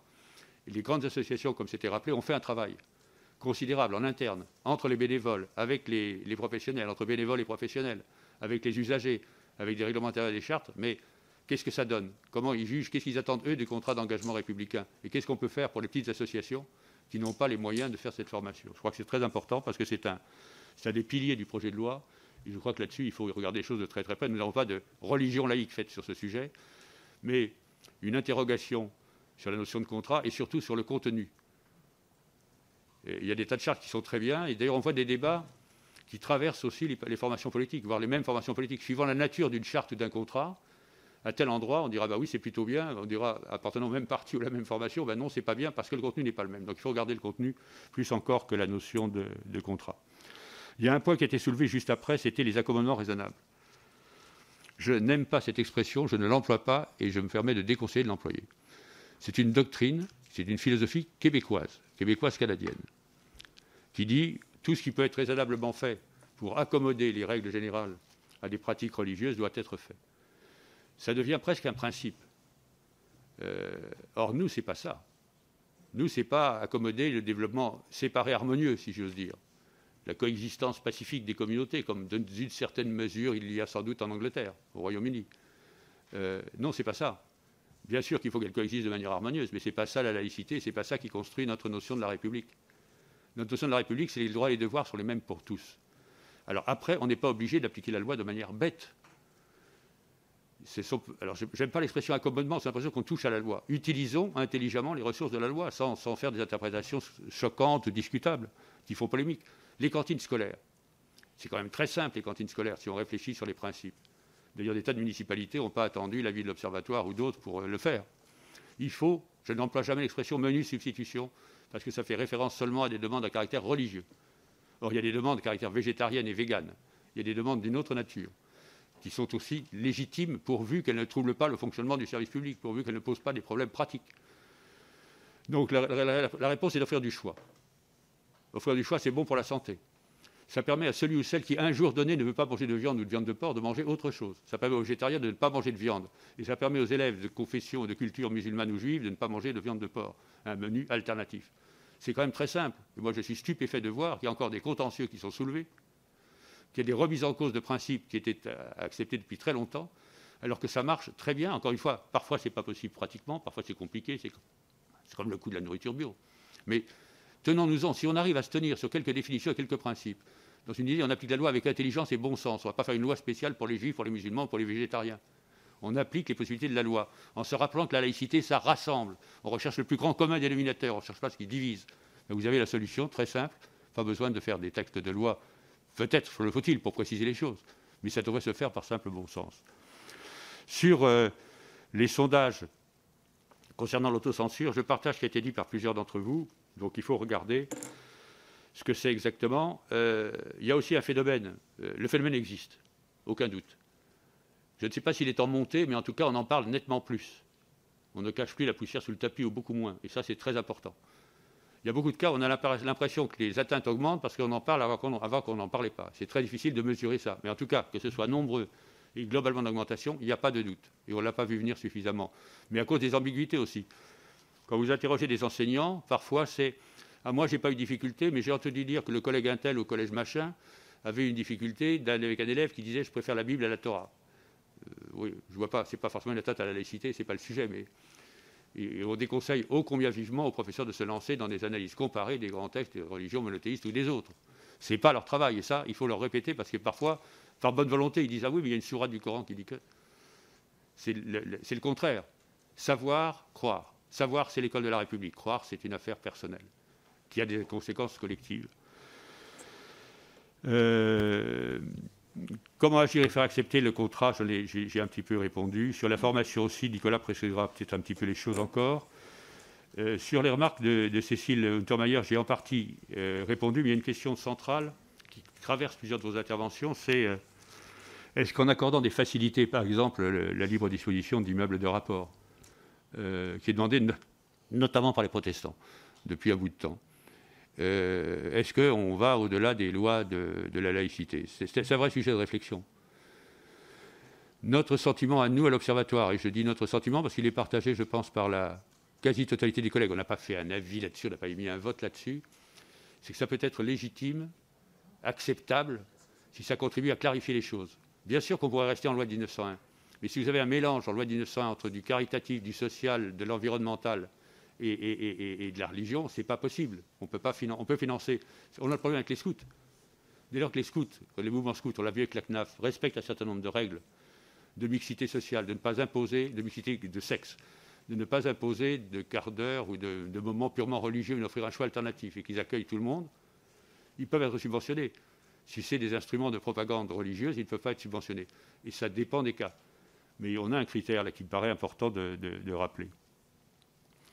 Sur l'évolution, c'était la question de Pierre-Yves Bournazel, j'essaye d'accélérer. C'est vrai que euh, nous avons introduit, enfin les gouvernements ont introduit souvent sur nos suggestions des, petites progressions. Euh, Normalement, les imams détachés doivent parler à peu près correctement français. Je dis bien normalement. Deuxièmement, là encore, je, prends ça avec beaucoup de, points d'interrogation. Ils sont supposés avoir vérifié dans les pays d'origine une formation théologique. Ce qui est plus important, c'est qu'en France, ils sont obligés de suivre, sur une de nos suggestions, des DU, diplômes universitaires, sur les valeurs de la République, où ils se trouvent mélangés à d'autres ministres du culte et à des étudiants ordinaires. Et ça, ça marche très bien. On n'a que des retours positifs. Je ne sais pas quels sont les vôtres là-dessus. Il faut mettre fin à ce système qui est un, résidu d'autres époques.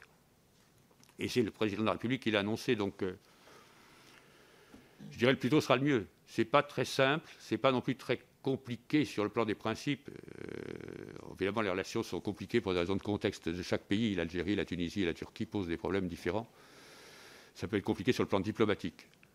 Cela dit, je, je préférerais qu'en même temps que cela, on fasse, je pèse mes mots, on n'a pas été très efficace, je vais être très diplomate, on n'a pas été très efficace dans le combat contre l'influence idéologique de certains islams, notamment wahhabites, à travers un certain nombre d'États du Golfe et d'Arabie saoudite, qui ont envahi les librairies et qui ne sont pas la culture majoritaire ou les cultures majoritaires des musulmans qui vivent en France ou qui sont français.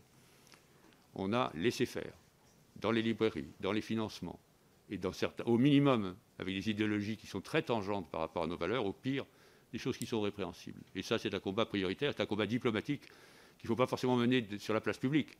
Mais il faut obtenir, on a des, intérêts à discuter, à négocier, qu'on mette un terme à cela. La Fondation pour l'islam de France, avec Khaled Benchek, en est très préoccupée. Il va financer quelque chose qui, moi, ne me paraît pas choquant, même d'un point de vue laïque, des traductions plus diversifiées d'ouvrages sur l'islam. Je pense qu'on peut aller jusque-là, en tout cas, c'est le choix qu'ils ont fait. Euh, Charles de Courson, instruction en famille, vous avez évidemment raison de rappeler que c'est l'éducation qui est la règle. Elle peut être faite par la forme de l'instruction euh, en, famille. Et évidemment qu'il y a une défaillance de contrôle. Je ne jette pas la pierre au ministère de l'Éducation nationale, c'est un fait. Nous avons, d'ailleurs, suggéré de prendre des mesures, même sans attendre éventuellement une loi, qu'on peut faire, comme pour les associations d'ailleurs. Pas forcément besoin de nouveaux articles. Vous pouvez faire des contrôles sur pièce et sur place par le ministère des Finances quand vous avez des doutes. Il suffit de le faire. Ça suppose des moyens, ce n'est pas simple. Donc, je crois qu'on a surtout un problème de contrôle.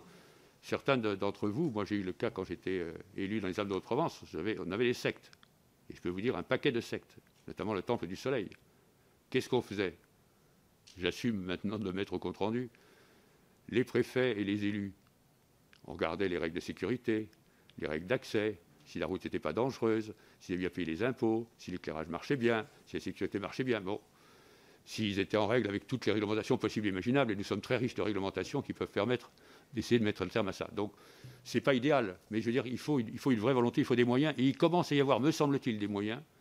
Ça suppose parfois 5, 6, 7 personnes qui viennent, parce que vous avez en face de vous, parmi les plus structurés, des gens qui sont très organisés.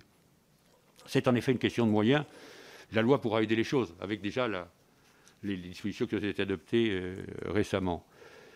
1905-1901, euh, j'ai répondu. Le contrat d'engagement, j'ai répondu aussi. Euh, ce qui manque dans le texte. Je viens à la dernière question de, Charles de Courson. Alors, évidemment, une partie de ce que je vais dire faut aller vite. Bah, là, nous avons, nous, atteint 20 minutes et nous avons beaucoup de collègues qui veulent intervenir après et normalement on devrait s'arrêter dans 3-4 minutes. Il il faut des dispositions sur la mixité scolaire, la mixité sociale. Il y a des expériences qui marchent. J'en connais sur plein de territoires. Il faut qu'on les analyse, qu'on en parle et qu'on voit quelles conditions ils réussissent. Et puis, euh, il faut aussi évidemment euh, mettre la priorité sur cette formation à la laïcité je laisse Nicolas, c'est une tâche difficile, essayer de compléter sur les points qui visent plus directement des remarques des orateurs sur les articles, notamment, ou compléter ce que j'ai dit bonjour à tous.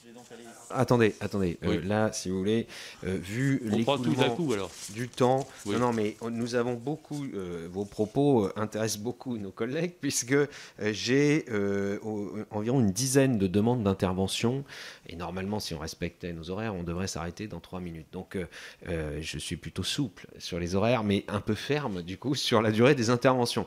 Donc, ce que je vous propose, c'est que nous prenions ces dix interventions questions, et vous répondrez. Ça permettra, y compris, de, répondre peut-être à d'autres aspects qui ont été soulevés euh, précédemment, mais les réponses étaient déjà nombreuses et riches. Et je me permets également de préciser à titre d'information, parce que j'aime bien qu'on parle des choses euh, concrètes et euh, pas en l'air, pour ce qui est de ce sondage dont plusieurs collègues ont qui a été évoqué par plusieurs collègues. Euh, il, est public, hein, les résultats sont publics, et donc euh, j'ai demandé qu'il soit envoyé à, tous les membres de la commission, comme ça chacun pourra juger sur place. Mais je tiens à dire que la question qui été posée aux enseignants est, eh bien, vous est-il déjà arrivé de vous auto-censurer dans votre enseignement hein? C'est pour M. Corbière qui se demandait si c'était par rapport aux convictions personnelles. Mais c'est bien la question était bien sur les enseignements et pas bien sûr sur les convictions, quelles qu'elles soient, des enseignants. Alors, la parole est à Géraldine Bagnier du groupe Modem et qui doit être en visioconférence.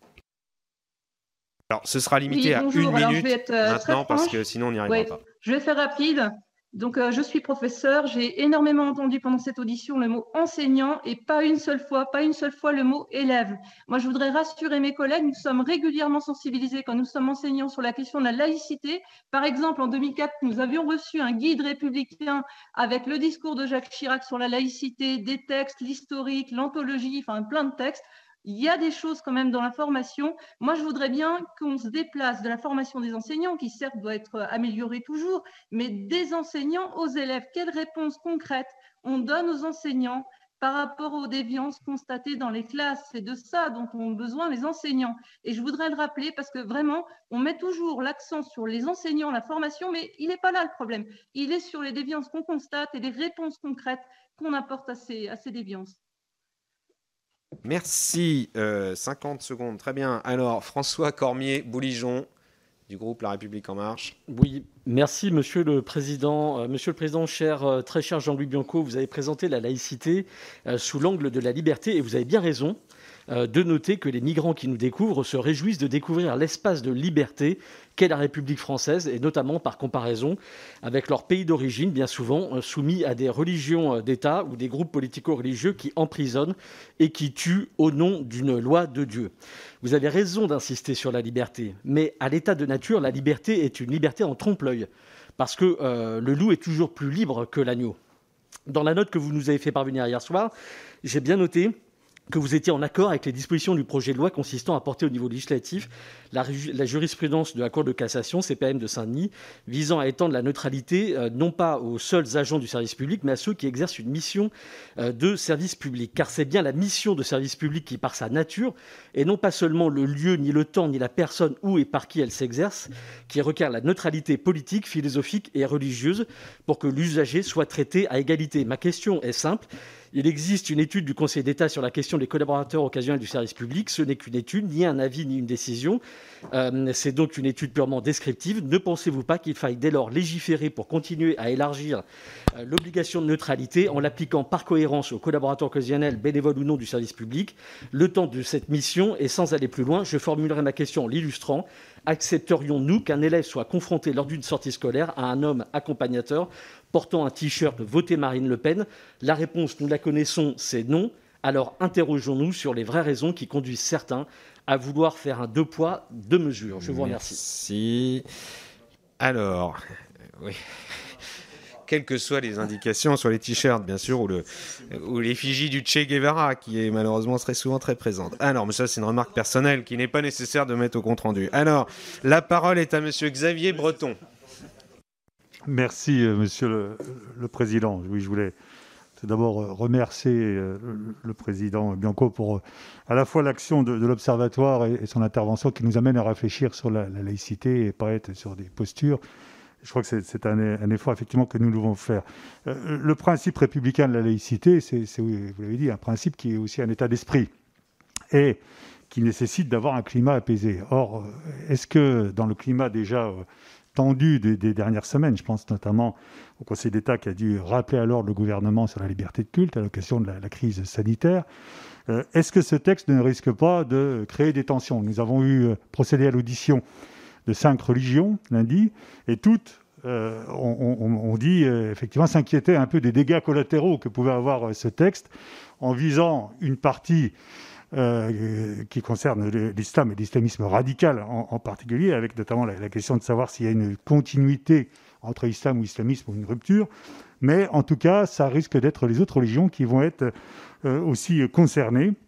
Donc, est-ce qu'il n'y a pas un risque de tension avec le texte tel qu'il est discuté aujourd'hui, tel qu'on a pu l'entendre avec les auditions des religions lundi? Je vous remercie. Merci beaucoup, chers collègues. La parole est à Saïd Ahmada du groupe La République En Marche.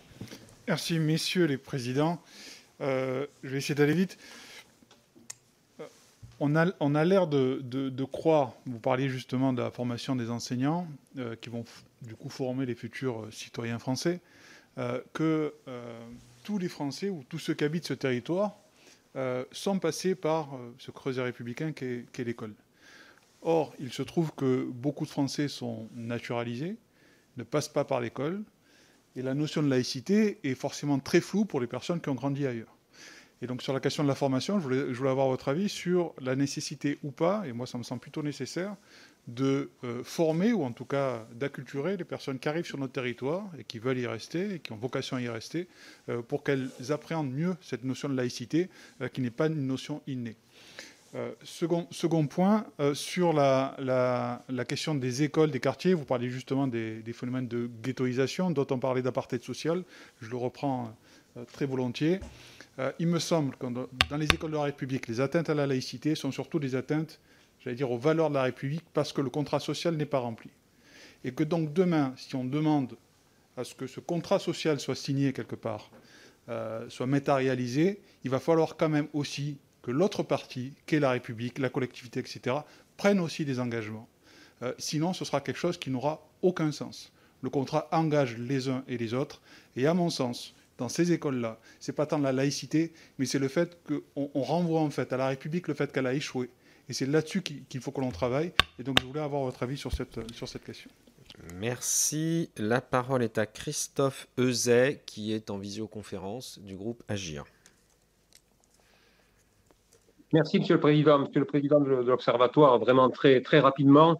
Euh, je fais partie de ceux qui considèrent que euh, le texte est, porteur de vertu dans sa dimension répressive, mais également en tant qu'universitaire, je suis très attaché aux aspects formation et, pédagogique. Je rejoins un petit peu les préoccupations de Saïd Amada concernant les nouveaux arrivants. Mais ma question est double. Euh, mon collègue Bournazel a tout à l'heure évoqué la question de la nécessité de, formation dans la, sphère associative. Est-ce que vous pensez qu'un système d'obligatoriété de formation dans la création d'associations relatif au principe de républicain est, souhaitable à vos yeux?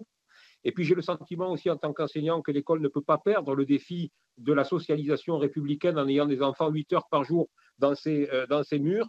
Pensez-vous que euh, la formation au principe républicain doit encore évoluer? Et surtout, euh, est-ce que c'est sa place dans ce texte? Je vous remercie. Merci beaucoup, cher collègue. La parole est... à Madame Anne-Christine Lang du groupe La République En Marche et qui est également en visioconférence. Oui, bonjour à tous, bonjour Monsieur le Président. Euh, comme vous l'avez rappelé, euh, l'Observatoire, euh, dans ses missions, est chargé de dresser un état des lieux sur la question de la laïcité en France. Un récent sondage indiquait que 74% des Français musulmans de moins de 25 ans affirment que l'islam, que les lois de l'islam sont supérieures aux, lois de la République. On a aujourd'hui donc un autre sondage de l'IFOP ce matin qui fait état d'un certain nombre euh, d'atteintes à, la laïcité euh, euh, à l'école. Je voudrais savoir ce que vous inspirent ces chiffres. Avez-vous l'impression que les observateurs sont passés à côté de quelque chose? Et quelles leçons pouvez-vous en tirer sur les actions de formation qui font partie de, vos missions, notamment auprès des associations et des collectivités Je vous remercie. Merci beaucoup. La parole est à Madame Perrine Goulet du groupe Modem, également en visioconférence.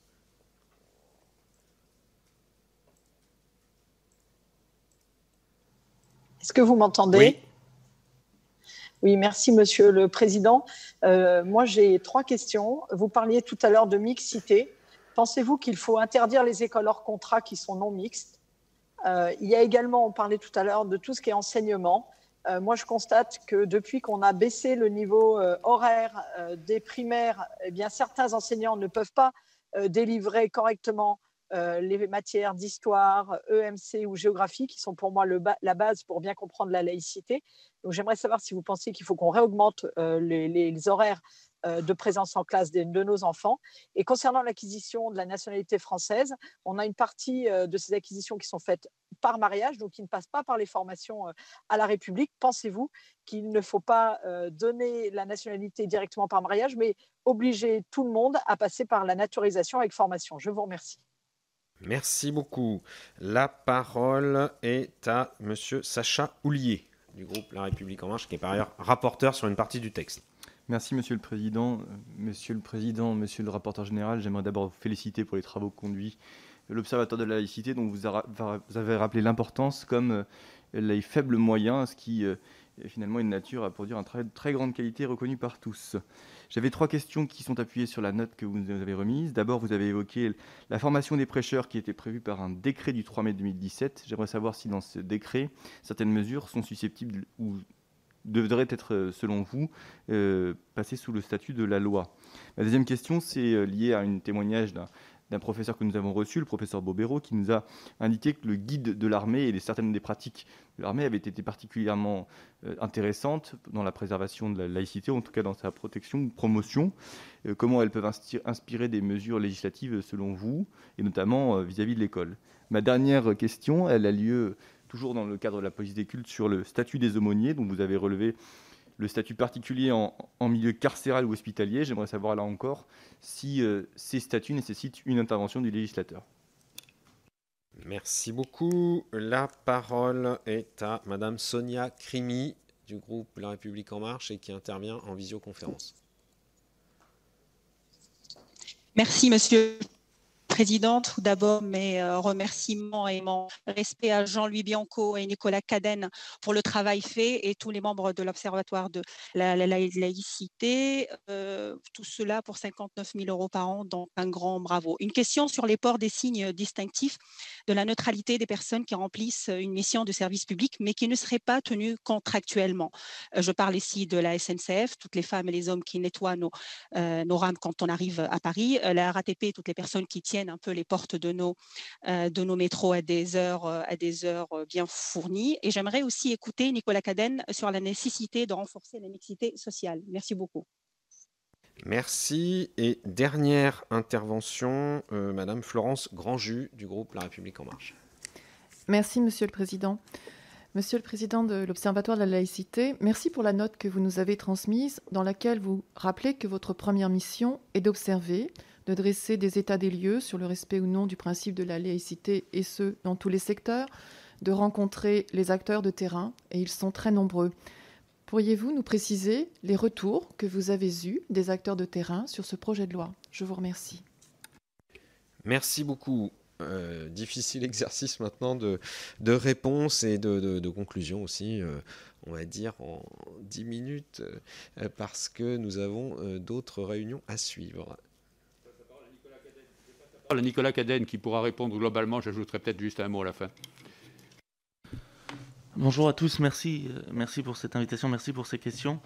Alors, en essayant d'aller euh, très vite, tout d'abord sur, euh, sur la problématique des, réponses à donner aux enseignants pour répondre aux, déviances, à, certaines à certaines atteintes à la laïcité. Alors, beaucoup de choses ont été dites. Effectivement, même si euh, ça ne suffit pas, il y a nécessité absolue de renforcer les formations pour outiller euh, les enseignants sur ces questions, euh, pas seulement sur la laïcité, mais sur, ce qu'on appelle aussi l'enseignement laïque des faits religieux, qui est un enseignement transdisciplinaire, comme vous le savez, depuis les années 90 dans les programmes, mais qui n'est quasiment absolument pas délivré, tout simplement parce que les enseignants ne sont pas formés à cet enseignement. Or, c'est bien là qu'il y a un problème, puisque vous avez souvent des interpellations en classe d'élèves sur la religion, et les enseignants qui ne sont pas outillés pour parler de ces questions de façon parfaitement factuelle objective ne savent plus euh, comment les gérer.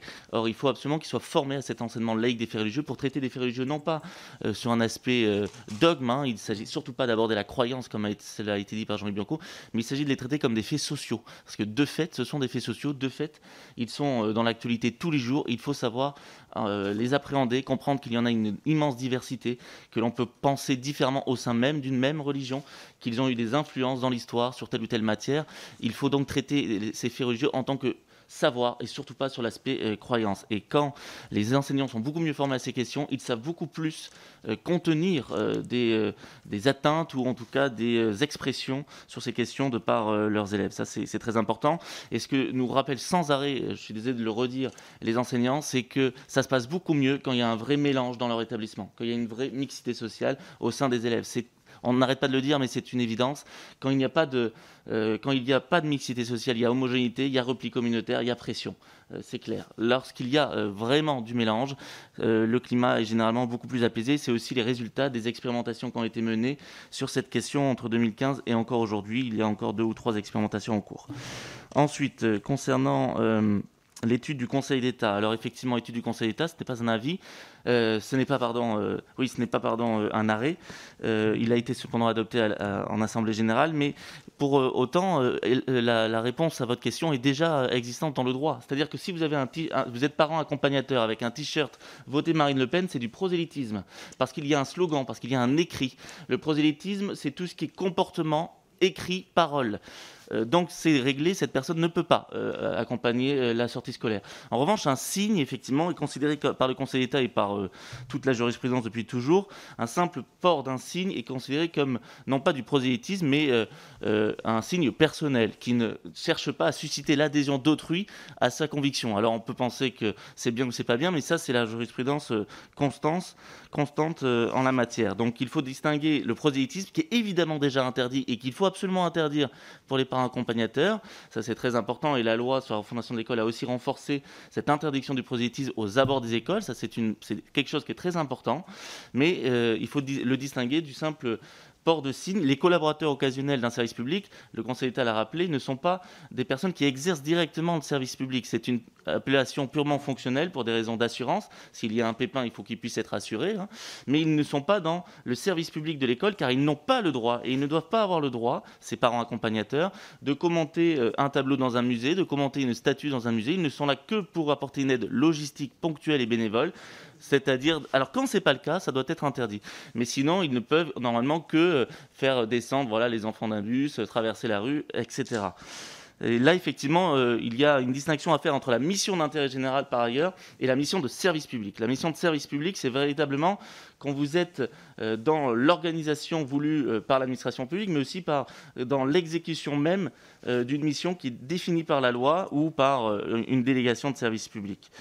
ensuite, concernant Concernant le, la nécessité euh, de former ceux qui arrivent sur notre territoire, oui, bien sûr, à la laïcité, oui, bien sûr, c'est à peu près déjà le cas, notamment, vous le savez peut-être, dans le cadre du contrat d'intégration républicaine, où nous avons ajouté, l'Observatoire de la laïcité y a largement participé, un module de formation sur la laïcité pour qu'effectivement les nouveaux arrivants soient tous formés à la laïcité. C'est absolument important, puisqu'effectivement, beaucoup de personnes qui viennent de certains pays ne connaissent absolument pas cette notion de laïcité. Et effectivement, euh, euh, un de nos avis récent euh, de février 2020 sur, euh, vous le savez peut-être, les nouveaux rites républicains, ça, ça répond plutôt à la question de Sacha Houlier, vise aussi à ce que ou je, non, peut-être pas de je, je, ne sais plus, excusez-moi, de quel collègue, vise aussi à ce que ceux qui obtiennent la nationalité par, non, c'était une collègue en visio, la nationalité par mariage, puissent effectivement avoir ce rappel des droits et des devoirs, et notamment de ce cadre laïque, à l'occasion de cérémonies spécifiques euh, à l'occasion euh, de, celle-ci. Alors ensuite, mais je vous renvoie à cet avis. Ensuite, concernant euh, la nécessité des formations sur ces questions dans le tissu associatif, oui, bien sûr. Alors après, il faudrait que toutes les associations qui accueillent un public large, divers et qui, qui, ont à gérer la diversité confessionnelle puissent avoir des encadrants formés. C'est un petit peu ce qu'on a voulu faire avec le plan Valeurs de la République et laïcité, un plan de formation massif euh, qui a été lancé avec euh, l'ANCT et, dont la ministre de la Ville a annoncé le doublement du financement car c'est une formation qui fonctionne très bien. Est-ce qu'il faut la rendre obligatoire? Je, ne sais pas. En tous les cas, il faut s'assurer que ce soit une formation qui soit euh, délivrée, qui soit parfaitement conforme au droit, bien sûr, et qui soit la même pour tous, hein, pour tout le monde. On ne peut pas commencer à rendre obligatoire une formation qui serait très divergente dans son contenu auprès des différentes associations. Concernant l'interdiction des écoles hors contrat non mixtes, Alors je ne sais pas s'il faut aller jusque-là. simplement, j'attire l'attention sur le fait qu'il y a aussi peu, mais il y a aussi des écoles sous contrat non mixtes. C'est quelque chose qui existe. ensuite, concernant euh, effectivement, l'EMC qui est peu délivré, notamment l'EMC du fait d'une baisse des heures, c'est vrai, dans les faits, en effet, on constate que l'enseignement moral et civique est assez peu délivré, euh, comme l'a dit Jean-Louis Bianco, parce qu'aussi on demande un peu tout à l'école, et donc cet enseignement qui est pourtant effectivement assez majeur n'est pas toujours bien délivré, comme ne l'est pas d'ailleurs, je le répète, l'enseignement laïque des faits religieux, mais là, davantage du fait d'un manque de formation des enseignants à cette, euh, question. Concernant la formation des ministres du culte que nous avons souhaité et qui a été reprise par euh, le gouvernement, donc tous ceux euh, qui, euh, enfin des, ministres du culte qui sont aumôniers, tous, tous les aumôniers sont désormais obligés de suivre une formation à la laïcité. Est-ce qu'il faut le confirmer par la loi je ne sais pas, en tout cas, il faut s'assurer effectivement que cette formation soit bel et bien conduite. C'est à peu près le cas. C'est aussi le cas donc pour les ministres du culte qui viennent de l'étranger, notamment les imams détachés il faut effectivement s'assurer de, cette formation. Euh, ce que peut nous inspirer la situation dans l'armée, c'est effectivement la bonne structuration euh, des aumôniers, justement, le, bon statut euh, des aumôniers. Aujourd'hui, on a un problème quant au statut des aumôniers dans les prisons et dans les hôpitaux, et en particulier dans les prisons. Là, il y a absolument nécessité à avoir un, véritable statut sérieux, crédible de, de l'aumônier dans les prisons en particulier. Aujourd'hui, ce n'est pas le cas. Euh, c'est des, aumôniers qui sont à peine défrayés, euh, qui changent tout le temps, donc il n'y a pas de vrai suivi spirituel euh, des, prisonniers. C'est surtout le cas concernant les aumôniers musulmans, parce que pour les autres cultes, il y a une meilleure structuration et, de meilleurs financements qui va pouvoir permettre d'avoir des aumôniers plus présents. Mais là, on a un problème effectivement quant au statut euh, des aumôniers sur lequel il faut travailler. Et d'ailleurs, le Bureau central des cultes, qui est membre de droit de l'Observatoire de la laïcité, y travaille euh, actuellement. Donc je pense que vous pourriez les, euh, les, interroger sur ce, sur ce statut absolument à, améliorer. D'ailleurs, par la, la, question des aumôneries, on peut aussi mieux structurer le culte musulman. ensuite, concernant le, port de signes distinctifs qui sera interdit pour tout le monde, euh, tous, les salariés euh, indirects, les prestataires de services. Ça, c'est la question de Sonia Crimi euh, dans les entreprises comme la RATP ou la SNCF. Il faut rappeler que ne sont soumis, je le répète, à la neutralité et ne seront soumis si on s'en tient donc à votre texte de loi, à la neutralité, que ceux qui exercent la mission de service public. Il y a des prestataires extérieurs, il y a des prestataires extérieurs qui n'exercent pas de mission de service public et qui donc ne sont pas soumis à la neutralité. Là, je vous renvoie à une note de l'Observatoire de la laïcité qui précisait les choses et qui, et qui est mise en application dans les administrations euh, centrales. Et puis enfin, euh, les retours des acteurs de terrain et la mixité sociale, bah, justement, les acteurs de terrain, très massivement, nous rappellent l'importance absolue euh, de renforcer euh, la mixité sociale, parce que quand il y a une mixité sociale réelle, le climat est plus apaisé. Euh, qu'il faut effectivement, bien sûr, pour euh, assurer l'effectivité de la laïcité, assurer euh, la République en acte. Et là, je vous renvoie au discours du président de la République du 2 octobre au Muro.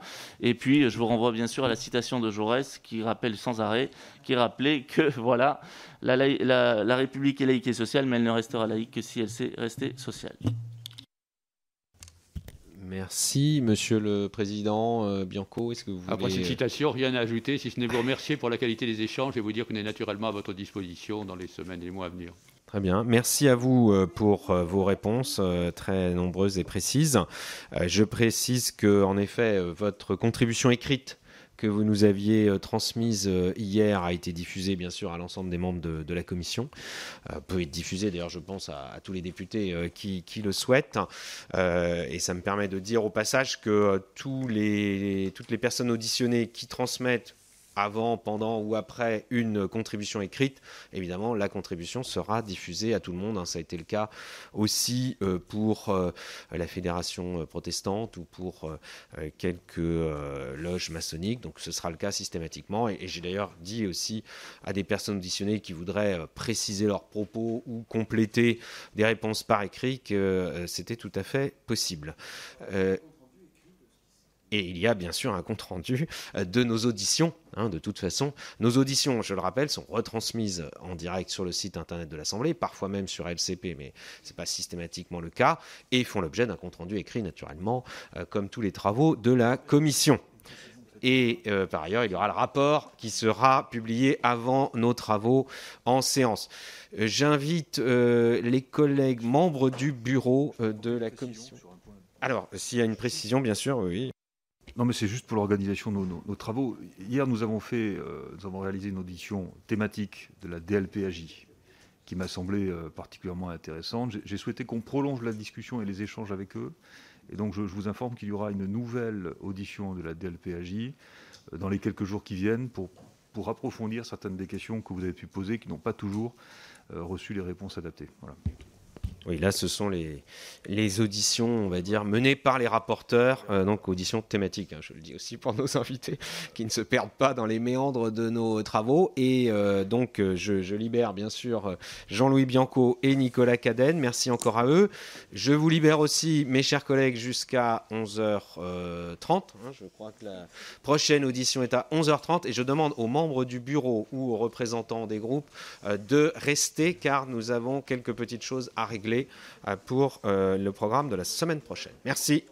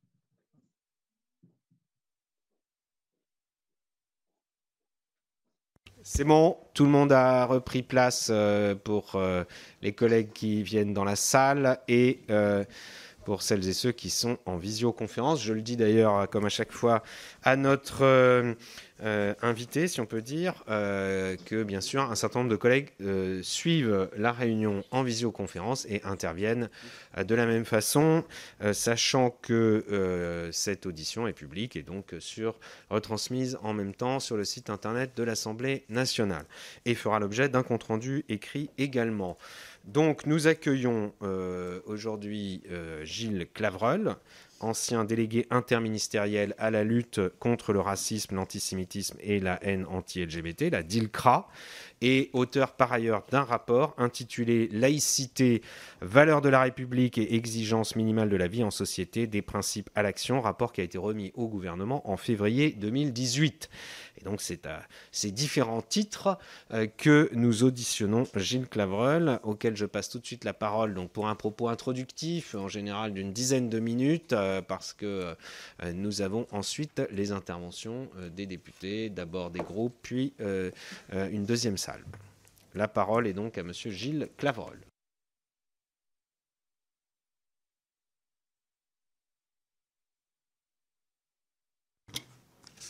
Merci Monsieur le Président, euh, merci Mesdames et Messieurs les rapporteurs, Mesdames et Messieurs les députés, euh, de me donner euh, l'occasion de, m'exprimer et de vous livrer quelques réflexions sur ce projet de loi.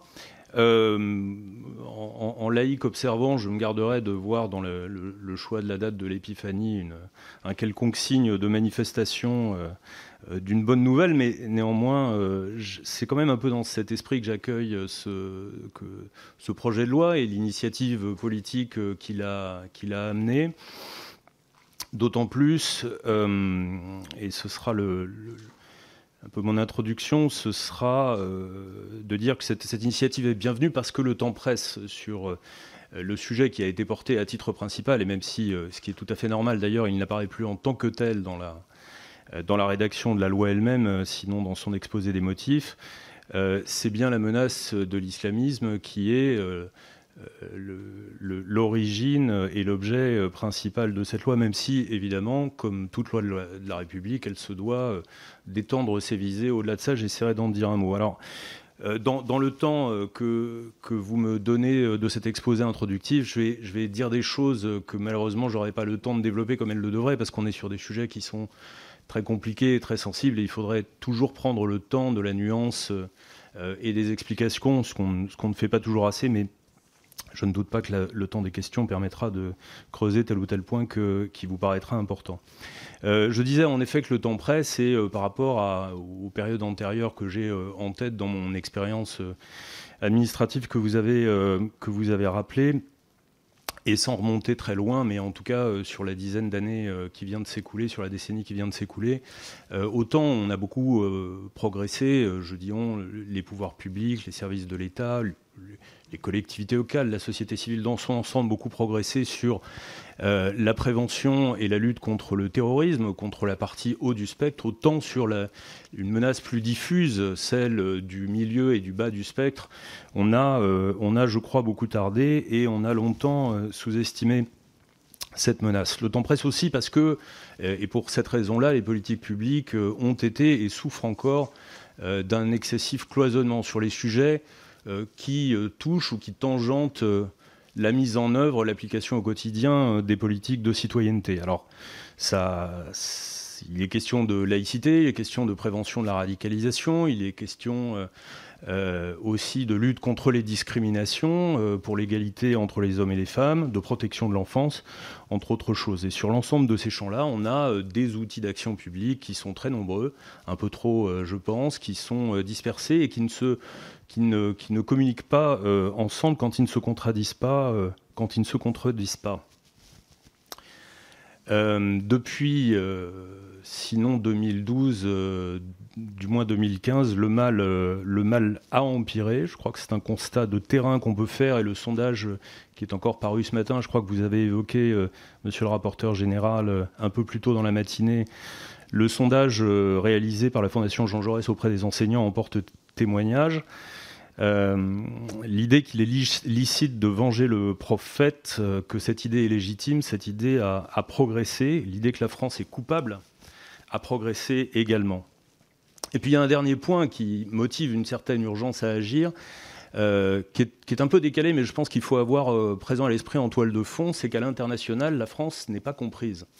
Et euh, tous les développements depuis, que nous avons connus depuis la rentrée, la tenue du procès Charlie, l'assassinat de Samuel Paty, le discours du président de la République du, 2 octobre, l'annonce de ce projet de loi a montré qu'il y avait un, un problème d'explicitation de ce que c'est que la laïcité, de ce combat dans lequel la France est engagée, mais qui est en fait un combat qui concerne toutes les démocraties occidentales à des titres divers, parce qu'elles sont toutes visées, et qu'il importe aussi que nous ayons ça, je crois, collectivement présent à l'esprit, que nous avons un effort pour mieux nous faire comprendre, euh, car, euh, ce, sujet que nous affrontons aujourd'hui, nous ne sommes pas les seuls à le vivre, et euh, les règles que nous essayons de poser, nous ne sommes pas les seuls à chercher à les faire appliquée dans les démocraties occidentales. Alors s'agissant du projet de loi qui, euh, c'est normal, donnera lieu à des débats, à des controverses et à des oppositions, je crois qu'il y a deux, ou trois objections qui, méritent euh, d'être prises en compte, même si je, disais qu'à titre personnel, je l'accueillais plutôt positivement. Euh, d'abord, il faut répondre à l'idée que ce projet de loi ne viserait que les musulmans. Euh, c'est en effet un écueil sérieux euh, auquel personnellement je répondrai de la façon suivante. Cette loi ne, vise pas, ne doit pas viser les musulmans, elle doit les protéger. Euh, d'abord, il ne faut jamais se lasser de dire, de répéter, de répéter encore que lutter contre l'islamisme, ce n'est pas lutter contre les musulmans, c'est protéger les musulmans, parce que la première menace qui vise les musulmans de France avant même les discriminations dont ils souffrent réellement, et on pourra en reparler. La première menace qui les vise, c'est l'islamisme. Et euh, la première chose qui les enferme, qui les relègue, qui les discrimine, c'est précisément d'être enfermés, d'être assimilés, euh, d'être amalgamés à l'islamisme. Ou c'est, euh, le cas échéant, de tomber dedans. ensuite, je pense qu'il faut dire que si l'islamisme est la forme de séparatisme ou de, réfraction par rapport aux valeurs de la société qui nous préoccupe aujourd'hui le plus, ce n'est pas la seule.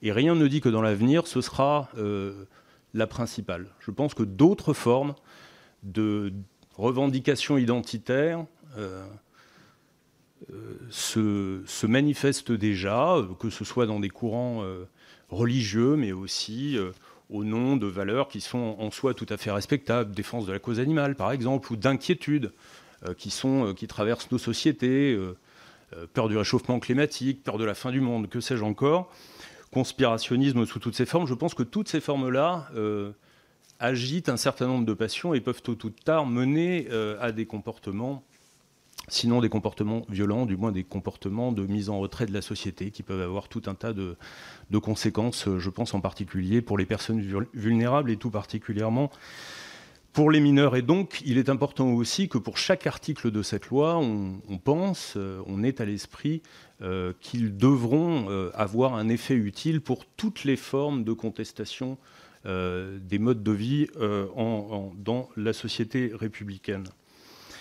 Euh, la deuxième critique forte qui est adressée à ce projet de loi, et je pense qu'il faut là aussi l'entendre et, lui adresser des réponses sincères, c'est qu'elle ne marcherait que sur la jambe répressive. Euh, et qu'il manquerait euh, à la loi un volet préventif, social, anti-discrimination qui en constituerait le complément naturel. Alors, j'y répondrai de plusieurs façons. D'abord, oui, je crois que il y a lieu de regretter le désinvestissement politique important face à la constitution de ghettos urbains, face à la relégation sociale, à la marginalisation de certains territoires, euh, mais euh, que la marginalisation sociale euh, n'est tout au plus qu'un facteur favorisant le séparatisme islamiste. Il n'en est pas la cause unique. il n'en est pas, il est au maximum l'une des causes, mais il n'en est pas la cause principale et encore moins la cause unique. Euh, Deuxièmement, je dirais que oui, on attend une grande loi d'intégration sociale. elle n'est pas venue jusqu'à présent. J'espère bien qu'elle viendra après. Une loi contre la ségrégation territoriale sous toutes ses formes, et pas seulement la, ségrégation des quartiers, euh, des quartiers populaires, des quartiers de la politique de la ville.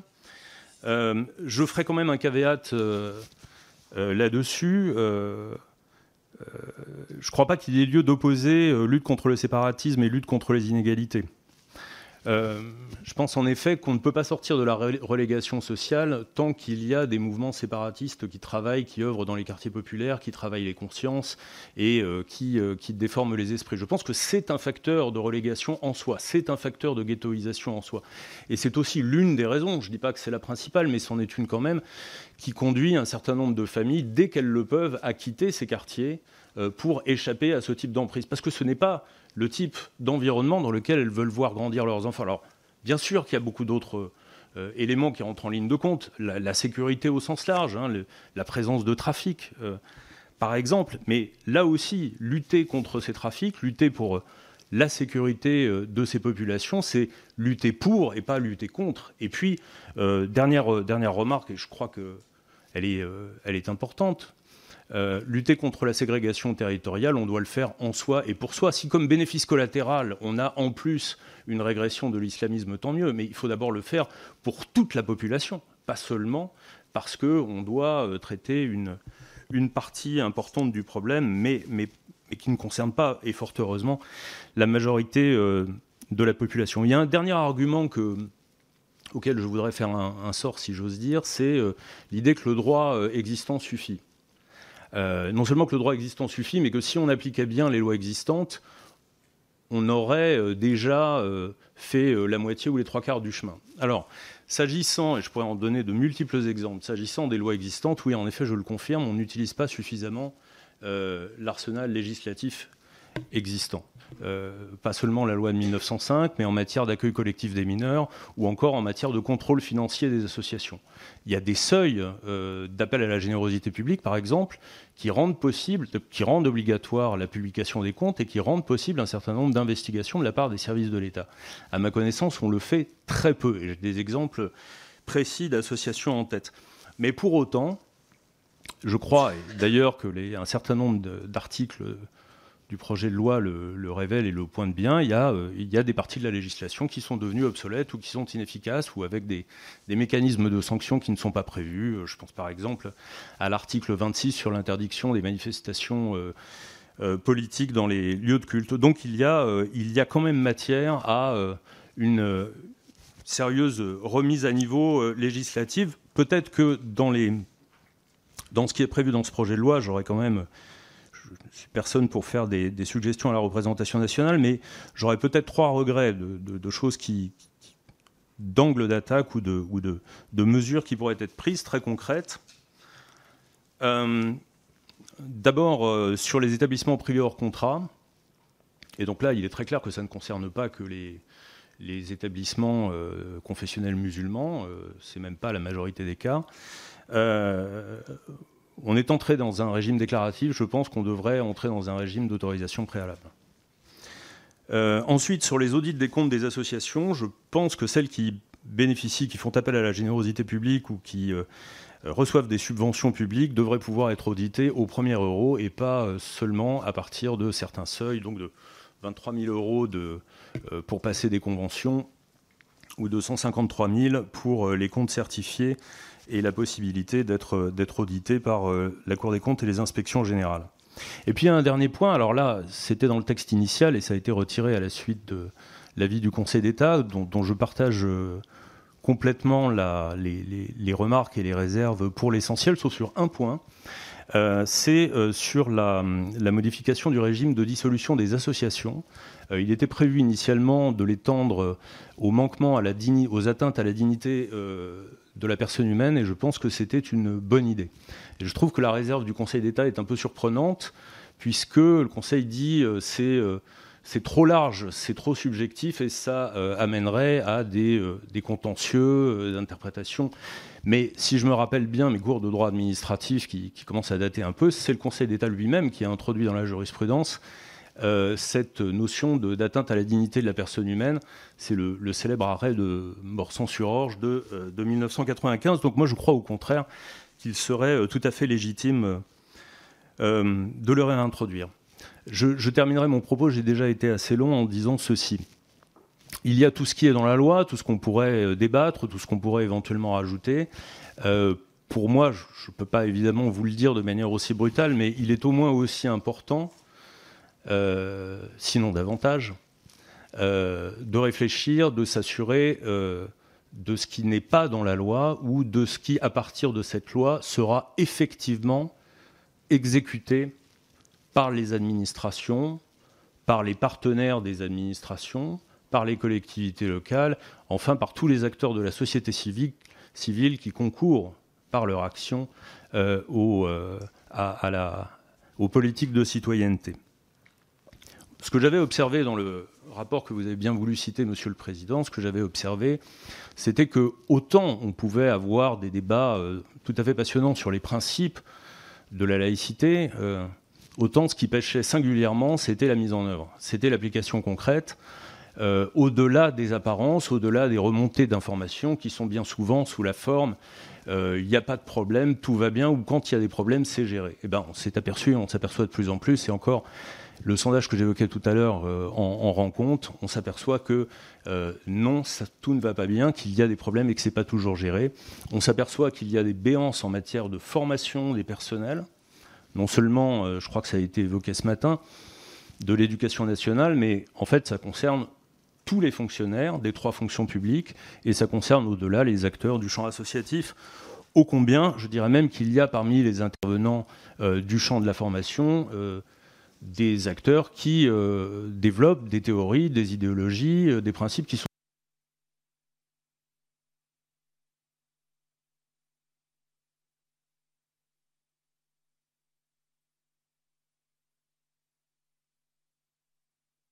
cohérentes, de les mettre en œuvre et de les, euh, de les exécuter, de les faire atterrir dans la réalité de la façon la plus fine et la plus suivie possible. Et, et, là, je pense que la représentation nationale peut jouer un rôle peut-être supérieur à celui qui a été le sien jusqu'à présent en matière d'observation et de contrôle et d'évaluation des politiques publiques dans le champ de la, citoyenneté.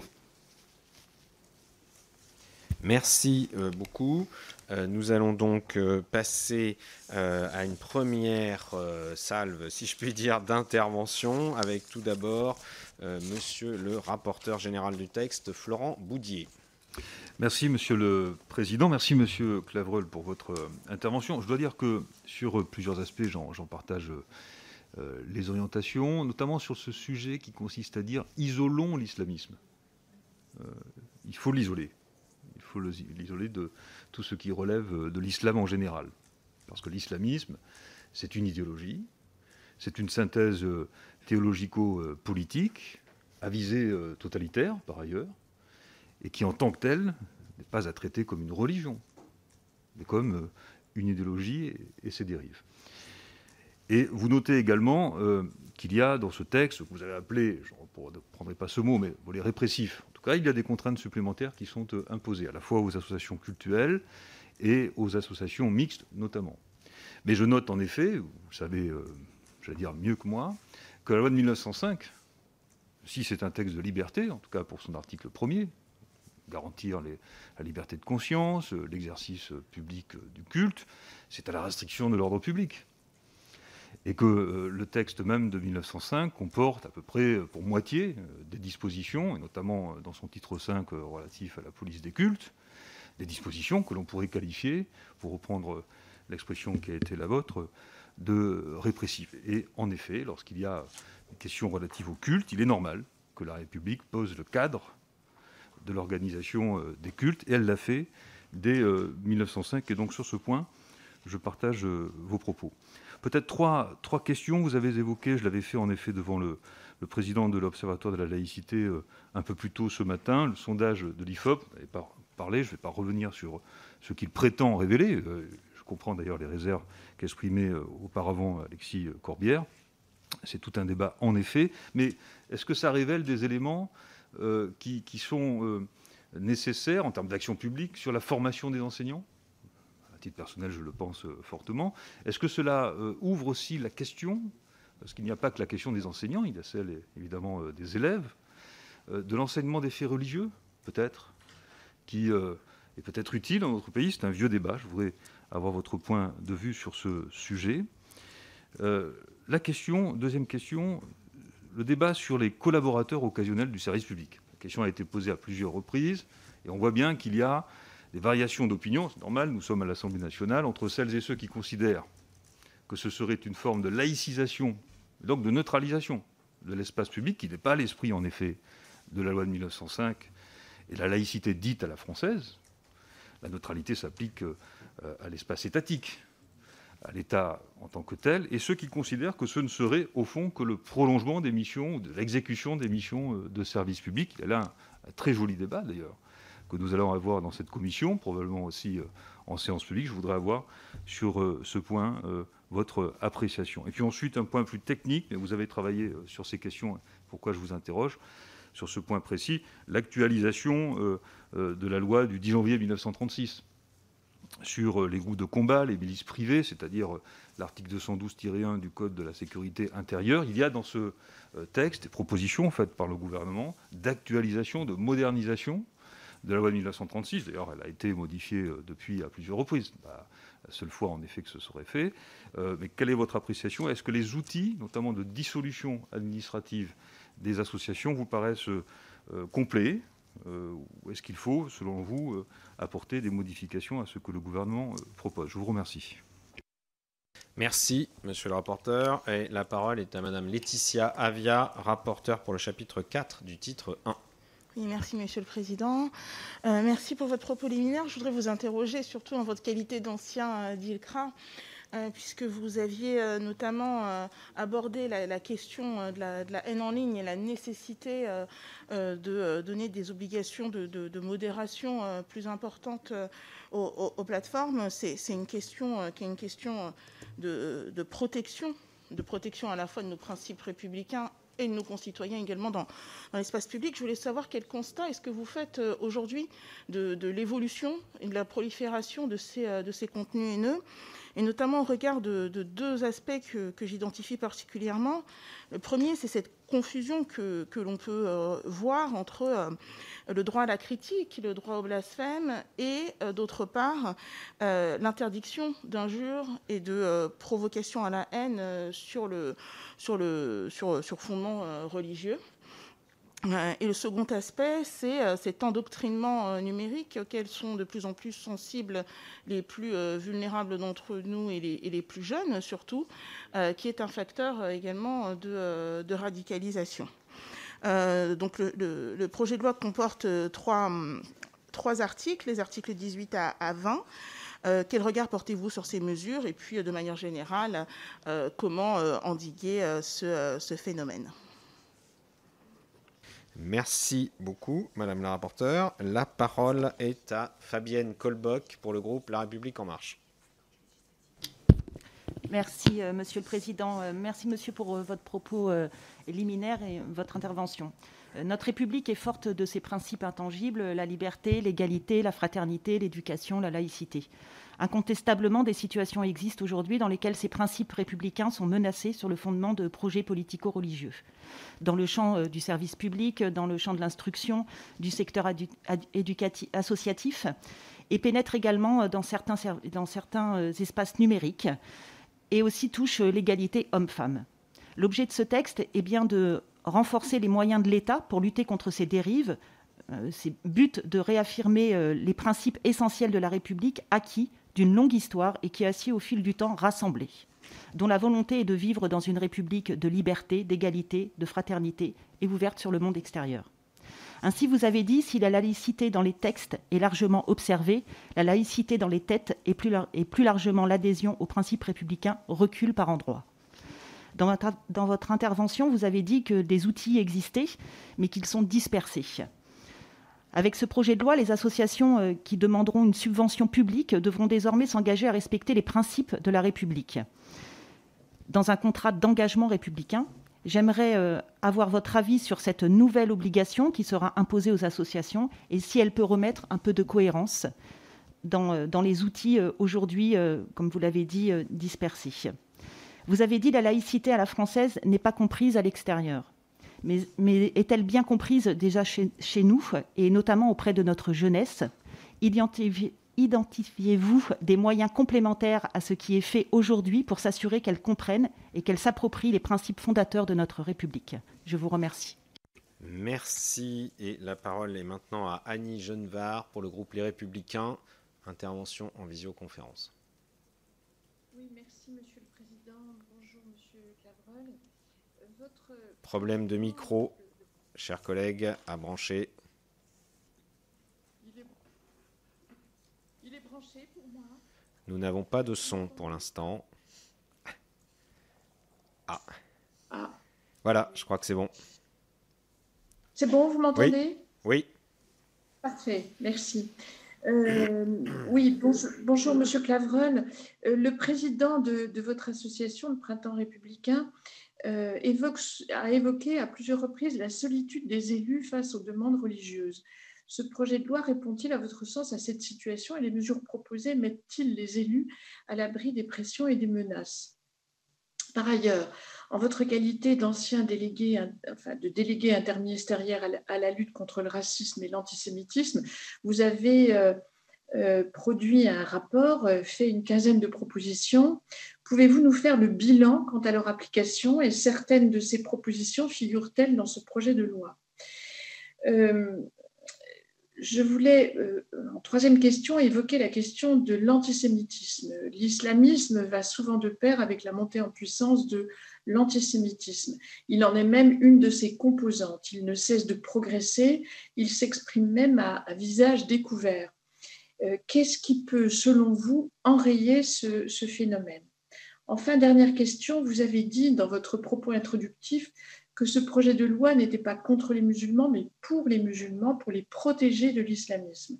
Avez-vous le sentiment que ceux-ci sont prêts à prendre eux-mêmes en leur sein les mesures qui s'imposeraient pour euh, euh, enrayer, euh, combattre, éradiquer l'islamisme qui vient s'épanouir en leur sein? Merci beaucoup. Alors, pour le groupe euh, Modem, c'est Isabelle Florenne. Merci Monsieur le Président, euh, merci Monsieur Clavreuil euh, pour votre propos introductif que, avec mon groupe, nous partageons sur plusieurs points, notamment sur le réalisme et l'urgence, comme vous, vous, le dites très bien, à agir sur ces sujets, même si il faudra du temps, et vous le dites, et, euh, mais, mais, mais, justement pas attendre avant de prendre certaines de ces mesures que, nous, que prévoit notamment ce projet de loi. Euh, merci pour vos remarques euh, concernant vos regrets euh, nous avions, euh, avec notre groupe, repéré euh, un certain nombre déjà de, ces remarques et ça nous conforte sur des ajouts peut-être nécessaires. Et troisième sujet, c'est la question que vous posiez de, de, la question de la grande loi sur l'intégration. Nous-mêmes, nous, plaidons euh, depuis euh, longtemps sur euh, un, plan en faveur du renforcement, évidemment, de la question de la mixité. tout ça, c'est des, sujets qui doivent nous occuper par ailleurs. Mais ne pensez-vous pas que d'ores et déjà, dans cette loi, pour justement montrer que ce n'est pas un texte que répressif, et nous sommes d'accord là-dessus, faudrait-il pas des mesures ou une mesure d'incitation? Pour les pratiques vertueuses, notamment menées par un certain nombre de collectivités. Vous avez entendu comme moi euh, l'appel des 200 maires. Euh, ce sont des, faiseurs, ce sont des gens qui agissent euh, au quotidien dans leur territoire, dans les quartiers. Ne pensez-vous pas qu'il y a quand même un manque dans ce texte sur ce point? Merci. Merci beaucoup. alors, pour le groupe socialiste, je ne sais pas si c'est Madame Untermaier ou Monsieur Vallot. Cécile Untermaier. Voilà, merci Monsieur le Président. Merci beaucoup Monsieur pour, pour vos propos. Euh, bon, nous souscrivons totalement à cette, cette notion d'isoler l'islamisme et de protéger euh, bien sûr les musulmans. je pense que le texte qui nous est euh, proposé par le gouvernement échappe à ce risque en, traitant bien de l'ensemble des religions et en évitant un amalgame qui pourrait être dangereux. Ma première question est quand même, pensez-vous que ce texte est efficace au regard de l'objectif poursuivi, je rappelle quand même le contexte qui est la, le tragique, euh, la, tragédie euh, qui a constitué euh, le, Samuel Paty.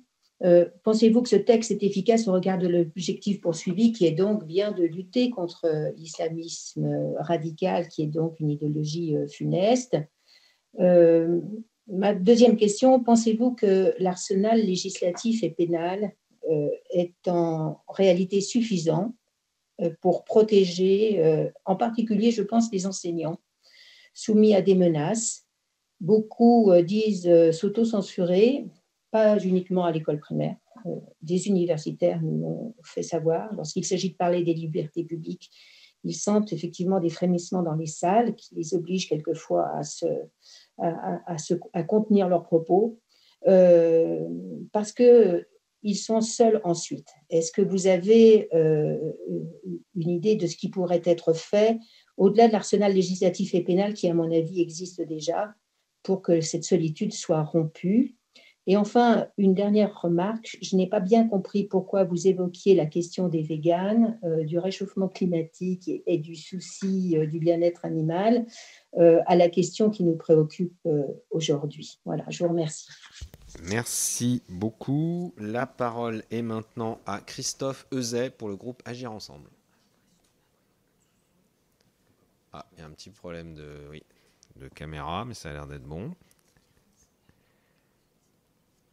Alors. Vous m'entendez, Monsieur le voilà, Président C'est bon. Merci, Monsieur le Président. Merci, Monsieur Pardon, pour ce propos euh, introductif assez édifiant. Nous partageons au groupe Agir Ensemble la, la préoccupation qui est la vôtre, selon laquelle il faut agir vite et, dans la mesure du possible bien. Euh, des questions assez précises sur le, sur le volet répressif et, peut-être un petit peu plus d'ordre général sur le, sur, le volet, euh, sur le volet préventif. Sur le volet euh, les délégataires de services publics sont désormais invités à respecter le principe de, de neutralité. Est-ce que vous pensez qu'il eût été opportun de soumettre l'ensemble des bénéficiaires de la commande publique, c'est-à-dire les entreprises, à un contrat d'engagement républicain?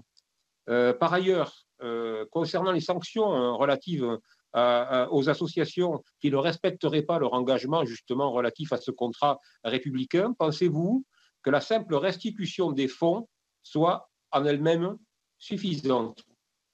Dans un tout autre domaine, concernant le passage chez le notaire dans le cas où un, héritier potentiel pourrait être lésé par des libéralités qui auraient été concédées par, par le défunt Pensez-vous que la simple information individuelle de la personne soit suffisante ou qu'au contraire, on aurait peut-être pu accompagner cette, cette, information de la mise à disposition d'un numéro vert, par exemple, qui permette à la personne concernée de donner suite à l'information dont elle est bénéficiaire Et un petit peu dans le même ordre d'idée, est-ce que vous pensez qu'une telle procédure pourrait être usitée concernant notamment euh, les, suspicions relatives au mariage forcé? On imagine une personne avec l'officier d'état civil quelques minutes dans l'intimité et puis lâcher à elle-même une fois que cet entretien est terminé. Est-ce qu'on pourrait envisager un fil conducteur?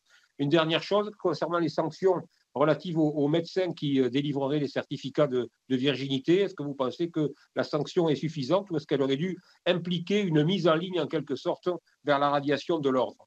Et puis, euh, des choses beaucoup plus générales concernant le volet euh, préventif. Si on met de côté la question de la mixité sociale qui peut, être réservé à la politique du général du, logement, est-ce que vous pensez que la mixité scolaire aurait pu trouver sa place dans le texte que nous étudions?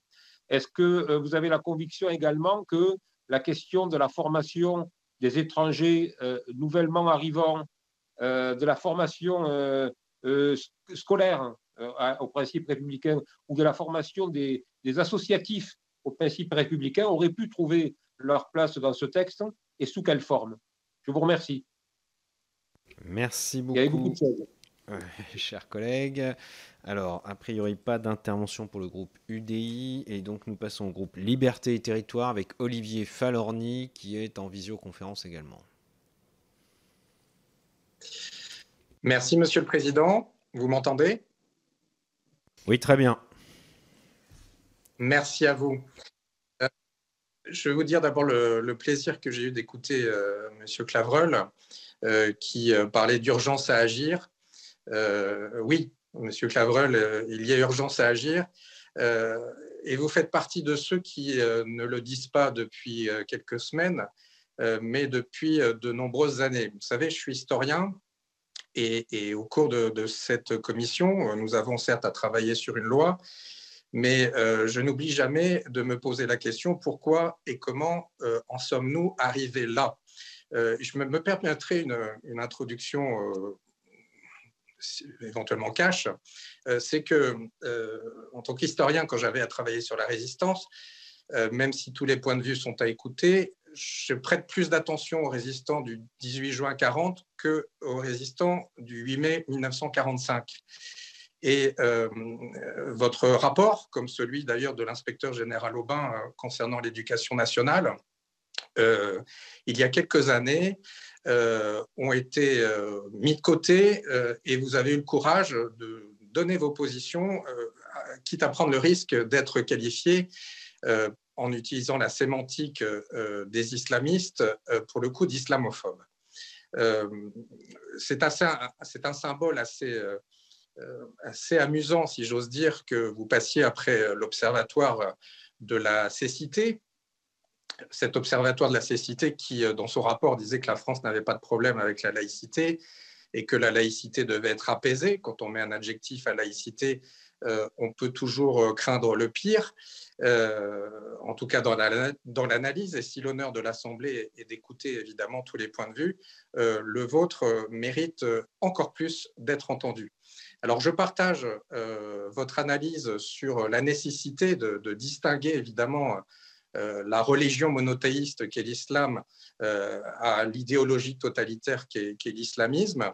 je sais que vous avez beaucoup travaillé sur, sur le sujet de la laïcité, évidemment, euh, et sur ce texte, je sais que ça a dû sûrement être une frustration pour vous de, n'avoir qu'un quart d'heure pour, pour, le présenter.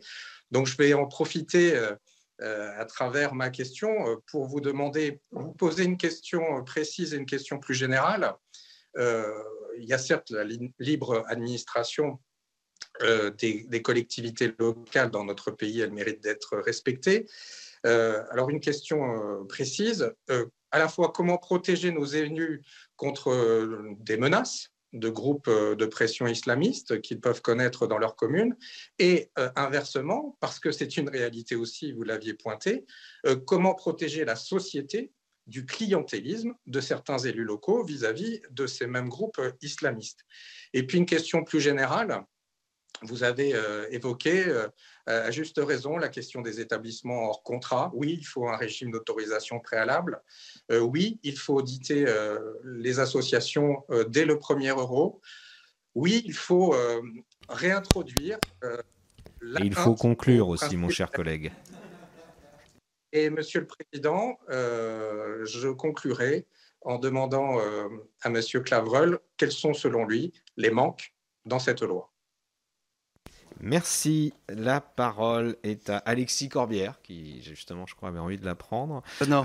pour le groupe La France Non, mais avec tout le respect juste que, j'ai pour euh, Olivier Falorni, il, il, émet des critiques vives mais sur des invités qui étaient là tout à l'heure. Et je pense que dans ces débats, il faut dire aux gens des faits précis quand ils sont là. Et procéder de la sorte me semble pas une bonne méthode, quel que soit ce qu'on en pense en plus. Hein. Je veux dire, moi, euh, j'ai des accords avec Gilles Clavreuse, j'ai des accords avec la, la laïcité, et en même temps, je pense que la clarté doit être faite pour vérifier s'il y a des désaccords déjà et quels sont-ils. Mais le jeu de, euh, franchement, dans ce débat confus, ça n'est pas euh, bon. Voilà, je, n'approuve pas. Euh, non, mais c'est vrai parce que je veux dire, arrêtons quoi. Parlons du fond. deuxièmement, deuxièmement, moi, pour aller vite, il faut que j'aille vite. Qu'est-ce que ce texte apporte de nouveau selon vous? Bon, je connais vos positions, on s'est parfois engueulé mille fois, etc. Euh, mais j'ai pas bien compris tout à l'heure, vous évoquiez une chose que je partage, il y a déjà des dispositifs législatifs qui existent, et il faudrait les appliquer. Mais après, je vous ai trouvé un peu plus vague pour dire qu'est-ce qu'il y avait vraiment de nouveau. En plus, je crois que vous êtes trompé. Vous avez violé l'article 26 sur les manifestations politiques dans les lieux de culte. C'est sans doute l'article 31. Bon, euh, mais euh, reprenez s'il vous plaît, parce que moi je ne, je ne vois pas. Deuxièmement, à la place qui est la vôtre, vu que vous avez travaillé sur des sujets, quels sont vraiment les éléments objectifs pour quantifier, par exemple, sur ces thèmes qui ont été beaucoup évoqués par certains ministres, mariage forcé, certificat de virginité, etc. Ce, contre quoi nous sommes tous. mais euh, c'est quoi les éléments pour juger s'il y a progression ou régression? C'est pas être un collabo que de considérer que nous voulons des éléments. Parce que moi aussi, je vis en Seine-Saint-Denis, j'ai les yeux ouverts, des choses que je vois, des choses que je ne vois pas. Euh, et précisément, ce que je vois aussi, c'est l'urgence à dire faut agir, pas de manière imprécise, tout en oubliant que la commission Stasi en 2003 avait déjà bien travaillé là-dessus, nous avait dit aussi qu'il y avait un communautarisme plus subi que voulu, avait notamment proposé beaucoup de choses qui articulaient à la fois une fermeté sur des questions laïques, mais aussi euh, une, des politiques d'organisation urbaine, des politiques de réaffirmation de services publics, ce qui n'a pas eu lieu. Et donc, euh, c'est ça la, la, difficulté à laquelle nous sommes, nous sommes confrontés. Bon, voilà, vous aurez compris le sens de mon propos. Rentrez, s'il vous plaît, un peu plus dans le détail des outils nouveaux sur la base de faits précis dont il vous semble que ce texte, sur lequel ce texte apporte des, réponses. Juste une question au passage, parce que j'y tiens, ce n'est pas le seul élément du texte. Article 28, les biens de rapport, c'est-à-dire la possibilité pour les associations culturelles de ne plus seulement avoir pour objet du cultuel, mais aussi gérer des biens de rapport. Moi, ça me semble être une incompréhension de ce qu'est la loi 1905. Et enfin, dernier exemple, euh, pour que les choses soient claires, moi je vais la lire attentivement, ce célèbre sondage maintenant dont on parle. Mais moi, je, je vous pour dire une chose, euh, chers collègues. Moi, comme euh, prof d'histoire et passionné de la Révolution française, j'ai souvent été contesté sur la Révolution française par des élèves qui considéraient que c'était les responsables de la Révolution, c'était les Illuminati et les francs-maçons. Et ça valait des grandes discussions avec mes élèves. Bon, voilà. Et des discussions extrêmement tendues avec des élèves. Quand je montrais la déclaration des droits de l'homme avec euh, le triangle et l'œil au milieu, c'est la preuve que c'est les francs-maçons qui ont fait la révolution, etc. Bon, quand vous êtes enseignant, c'est votre boulot, cette confrontation. Et le fait que vous cherchez les mots pour convaincre. Donc le fait qu'il y ait aujourd'hui cette confrontation avec... Mais c'est la question, euh, chers collègues, de ne pas, euh, comment dirais-je, travailler sur la base d'outils qui me semblent peu rigoureux.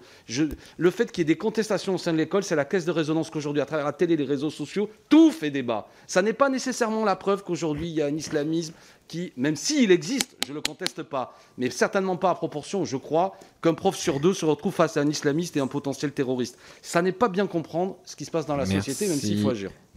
Merci. Euh, la parole est maintenant à Marie-Georges Buffet pour le groupe de la gauche démocrate et républicaine. Merci, Monsieur le Président. Merci, Monsieur, pour votre exposé. Euh, vous dites à un moment, euh, vous expliquez sur le fait que cette loi ne viserait que les musulmans. Je crois qu'il faut être clair. C'est l'article, c'est le paragraphe 5 de l'exposé des motifs de la loi qui dit les choses tout à fait clairement un entrisme communautariste, insidieux mais puissant, qu'engraine lentement les fondements de notre société dans certains territoires, cet entrisme est pour l'essentiel d'inspiration islamiste. C'est le sens de la loi. C'est écrit. Mais vous avez raison d'attirer notre attention sur d'autres dangers, y compris sur l'aspect religieux. Dans mon département, il y a aujourd'hui les lieux de culte les plus importants, les plus nombreux dans mon département de la Seine-Saint-Denis, ce sont les lieux de culte évangélistes. Il faut avoir tout cela en tête et pas réduire parfois euh, une religion, un territoire, euh, une religion, une classe sociale, etc. Ayons une vision peut-être un peu plus euh, précise. Moi, je voudrais vous interroger un peu comme l'a fait Letty Corbière. Vous dites, on ne peut pas dire que le droit existant suffit. On ne peut même pas dire que si on appliquait mieux la loi existante, on résoudrait les problèmes. Donc il faut progresser avec cette loi-là sur différentes choses. Alors, je voudrais que vous soyez pareil, plus précis, mais surtout ma question apporte là-dessus. Euh, pourquoi la loi à distance ne s'applique pas? On va nous dire qu'il y a un problème de moyens financiers. On va nous dire, euh, je sais pas, problème de moyens humains dans les administrations, dans les associations, etc. Y a-t-il pas un problème d'appropriation de la loi, y compris dans la fonction publique? C'est-à-dire les outils, vous l'avez souligné, sont tellement dispersés, on assiste à de tels cloisonnements, y a-t-il pas un problème d'appropriation par tous nos services publics, nos services d'État, de la loi elle-même pour qu'elle puisse s'appliquer de façon plus efficace? Merci beaucoup. C'était la dernière intervention. Je me permets d'en rajouter une toute petite. Il me semble que dans euh, le rapport de 2018, euh, que vous aviez remis au gouvernement, euh, vous parliez, alors peut-être pas tout à fait dans les mêmes termes, mais de cette idée d'un contrat entre euh, les associations et les collectivités publiques qui les subventionnent, et qui donc idée qui, qui, est reprise en tout cas à sa façon dans le projet de loi. Et donc est-ce que ça vous semble justement correspondre à l'idée que vous aviez et par ailleurs est-ce que la, la rédaction actuelle vous paraît pertinente et potentiellement efficace?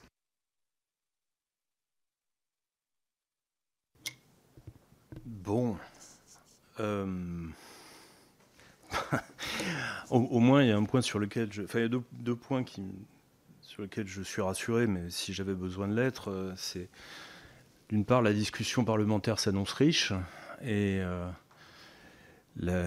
pas l'imagination, mais au moins les, initiatives sont nombreuses. Et, deuxièmement, il y a un état d'esprit qui me paraît être euh, celui, je ne sais pas s'il rappelle celui des débats de la loi de 1905, mais en tout cas c'est un modèle euh, remarquable de discussion parlementaire et je trouve qu'il y a un état d'esprit qui traverse les groupes qui est, qui est, très, qui est très encourageant sur un sujet qui, a, qui réclame cela, qui réclame de la mesure, l'envie de creuser les choses. Oh, il y aura forcément un peu de... oppositions, non pas au sens euh, l'opposition parlementaire, mais forcément les différences vont s'accuser. Il y aura des points de vue, c'est tout à fait normal, mais enfin il y a un état d'esprit constructif. Puissiez-vous l'insuffler lorsque euh, la discussion arrivera dans l'hémicycle Alors euh, je vais commencer par les, les, questions du rapporteur général. vous avez parlé donc à propos du sondage de la Fondation Jean Jaurès, qui effectivement mérite d'être analyser en détail euh, qu'est-ce qu'on peut faire. Alors déjà, ce sera une façon aussi de répondre un petit peu à l'objection d'Alexis Corbière sur le fond.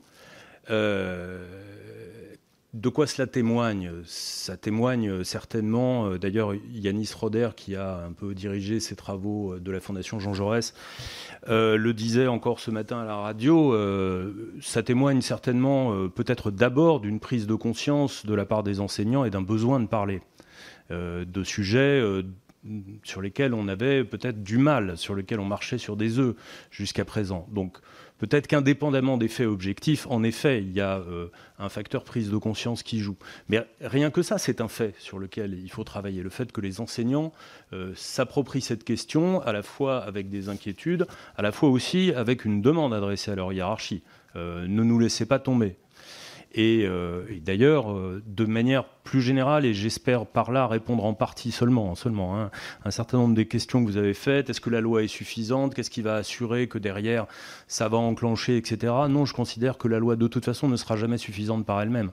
Euh, il y a une question, et euh, Madame la Ministre, je pense que c'est un terme qui vous parlera. Euh, moi, qu'on m'avait posé lorsque, lorsque j'ai été, lorsque j'ai fait mon, enquête sur la laïcité, c'était un directeur d'ARS qui m'avait posé. Il m'a dit, mais alors dites-nous un petit peu, vous qui venez de Paris, sur la laïcité, euh, c'est quoi la ligne du parti? La ligne du parti, euh, on a du mal à savoir ce que c'est sur le terrain. On a du mal à comprendre ce que sont vraiment oui, oui, non, non, mais c'est une image. Hein, nous avons. C'est une image, bien sûr, bien sûr.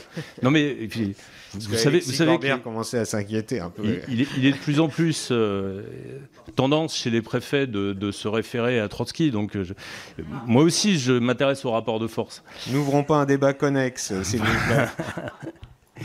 bon, mais, c'est tout à fait ça le sujet. C'est-à-dire que chez les acteurs de terrain, qu'ils soient de l'État ou qu'ils soient euh, associatifs, et ça rejoint là aussi un peu la question de la formation, bon, il y a des textes qu'on connaît plus ou moins bien. Bien, sûr qu'il faut davantage expliquer, former, bien sûr. Mais il faut aussi, à mon avis surtout, que euh, les personnels de terrain se sentent soutenus, entendus, épaulés, et euh, que la ligne euh, de ce que les pouvoirs publics attendent d'eux soit claire. Moi, pour moi, l'effort essentiel euh, qui doit transparaître à travers ce texte, c'est un effort de clarification de la parole publique sur la lutte contre un certain nombre de manifestations euh, de contestation, plus ou moins grave, bien sûr, et, naturellement qu'il est aussi dans l'ordre des choses que les jeunes contestent. Il est aussi d'ailleurs, alors ça on, peut le déplorer plutôt, euh, que la suspicion devienne une espèce de passion euh, mauvaise euh, commune à euh, d'ailleurs à tous les étages de la société. Hein. On, voit des professeurs agrégés de médecine qui tiennent des propos complètement surréalistes sur les traitements, les vaccins ou que sais-je encore. Donc ça, le, le, conspirationnisme ignore de plus en plus les niveaux de diplôme, de, les niveaux sociaux, etc. Donc c'est une tendance de fond de notre société. Raison de plus, raison de plus pour que du côté des responsables publics, de l'État. D'abord, je considère qu'il a la première responsabilité, aussi des élus, naturellement, et puis par capillarité de tous ceux euh, qui concourent à ces politiques de citoyenneté, qu'on soit le plus clair possible. Clair, ça ne veut pas dire, euh, dans mon esprit, euh, forcément répressif, forcément soupçonneux, forcément inquisitorial. Ça veut dire clair, voilà, ça veut dire poser un certain nombre de principes, et y compris dans cette ligne très nette qu'on doit toujours tracer s'agissant de ce sujet entre islam et islamisme, et aussi d'ailleurs entre des formes d'interrogation légitime, euh, voire d'exercice de, l'esprit critique euh, euh, qui peut te pousser assez loin, et puis quelque chose qui obéit à une idéologie qui fait système. Voilà. Pas toujours d'ailleurs de manière consciente hein, de la part de ceux qui, portent ces idéologies-là. Donc voilà, c'est pour ça que j'insiste énormément sur, sur la mise en œuvre et que, et que, la loi ne pourra jamais, de toute façon, euh, prévoir ça dans le, détail fin, c'est pas possible. Peut-être faut-il, faudra-t-il le dire mieux, plus clairement, plus explicitement dans l'exposé des motifs, peut-être dans l'article premier, j'en sais rien, mais en tout cas, pour que cette loi soit vraiment soclée hein, dans, ses, principes fondamentaux. Euh, pardon, si je continue à ce rythme-là, ça, risque de, déborder assez loin. Alors, collaborateur occasionnel du service public, est-ce qu'il faut, est qu'il faut aller vers, vers davantage de mesures de, pour faire, par exemple, des accompagnatrices, je crois que c'est ça le sujet, euh, des, euh, collaborateurs euh, auxquels on imposerait donc la neutralité qui est celle des agents de l'État. Alors, je, vais vous faire une réponse que, certains trouveront peut-être paradoxale. je trouverais préférable, à titre personnel, que ce soit euh, le cas et qu'il euh, n'y ait aucune manifestation ni politique ni religieuse de la part de toutes celles et de tous ceux euh, qui, à un moment donné, s'associent à un service public. Je préférerais. Maintenant, je ne pense pas politiquement opportun d'ouvrir un front sur ce sujet-là qui ne me paraît pas, et de loin, le plus important, le plus sensible, le plus difficile. Dans les manifestations délétères, vraiment, je m'attache d'abord à celles qui mettent en jeu euh, l'épanouissement des enfants, d'abord et avant tout. Et c'est pour ça que parmi les manifestations objectives, alors qu'on peut objectiver mais qu'on n'a pas assez objectivé. Je, reprends une partie de l'argumentaire de M. Corbière là-dessus. Euh, j'avais d'ailleurs préconisé euh, qu'on fasse un audit pour objectiver les situations problématiques hein, dans mon rapport de, de 2018. je m'attache d'abord à retrait de certains enseignements Contestation, alors là, c'est pas très facile à objectiver, mais tous les enseignants savent que ça existe. Euh, je me bouche les oreilles euh, au moment où on parle euh, de, des théories de la création du monde, etc. je veux pas entendre, je ferme les yeux, ou alors j'écris en haut de ma feuille quand on, fait un questionnaire sur la laïcité, je ne, je ne partage pas cet avis. Voilà un peu les, faits hein, qui m'ont été rapportés. C'est ce qu'on retrouve dans les incidents qui sont remontés par les dispositifs laïcité de l'éducation nationale. Donc je pense que c'est vraiment un exemple de d'action publique telle qu'elle devrait être dupliquée dans d'autres services de l'État. Pardon, ça c'est pas très bien de se citer, mais c'est aussi quelque chose que j'avais dit, euh, que j'avais écrit euh, il y a trois ans, euh, pour qu'on ait le plus d'éléments de, documentation. Voilà pour moi les faits les plus graves. Hein. C'est que par exemple quand c'était dans, dans, les Yvelines avec Evilly, on arrête la chorale en primaire parce qu'un tiers des élèves ont décidé qu'on chantait pas, que c'était interdit. Alors, il y, a un tiers des élèves qui le font pour des raisons religieuses. Il y a un tiers des élèves qui ne euh, le font pas pour des raisons religieuses, mais parce qu'ils veulent imiter leurs petits copains. Et résultat des courses, eh ben, on arrête pour tout le monde. Bon, ça, voilà, ça, pour moi, ça, c'est les choses graves. elle ne se règle pas nécessairement par la loi, hein, bien évidemment. Et encore une fois, ce qui compte euh, là-dedans, euh, c'est pas ce que prévoit la loi, c'est en partie la connaissance de la loi, ça c'est sûr, mais c'est aussi et d'abord une question, entre guillemets, de rapport de force. Hein. C'est-à-dire que ceux qui constatent cette situation-là, euh, d'abord c'est eux qui ont raison, et ensuite qu'ils soient soutenus, défendus, aidés, outillés intellectuellement, juridiquement, euh, et, au plan relationnel, et au plan, euh, RH. Hein. C'est-à-dire qu'il faut qu'il y ait des équipes qui se déplacent pour objectiver la situation, et puis pour trouver des solutions. voilà. Ça a été fait dans l'éducation nationale, et encore, on voit que dans certains cas, ça ne suffit pas. Hein, Confère une, euh, une affaire à Lyon, euh, là, qui, vient d'être révélée. Euh, je pense qu'il faut le faire dans d'autres services publics, à plus forte raison, parce que même si c'est normal, on concentre l'attention beaucoup sur l'éducation nationale, ce n'est pas le service public le plus dépourvu, loin de là. et ça, ça doit à la qualité des enseignants, à leur formation intellectuelle générale, à la solidité malgré tout de l'institution scolaire. Euh, malgré ses difficultés, malgré les difficultés auxquelles elle est confrontée, malgré les manques évidemment de moyens. Euh, mais s'il y a de telles difficultés dans les, dans les établissements scolaires, que dire des centres sociaux? Que dire des centres de loisirs? Que dire des activités sportives? Voilà, pour mille et une raisons, euh, voilà des secteurs où là, euh, euh, bon, on est, on est très loin du compte et on a très mal objectivé les, situations ou, très insuffisamment en tout cas.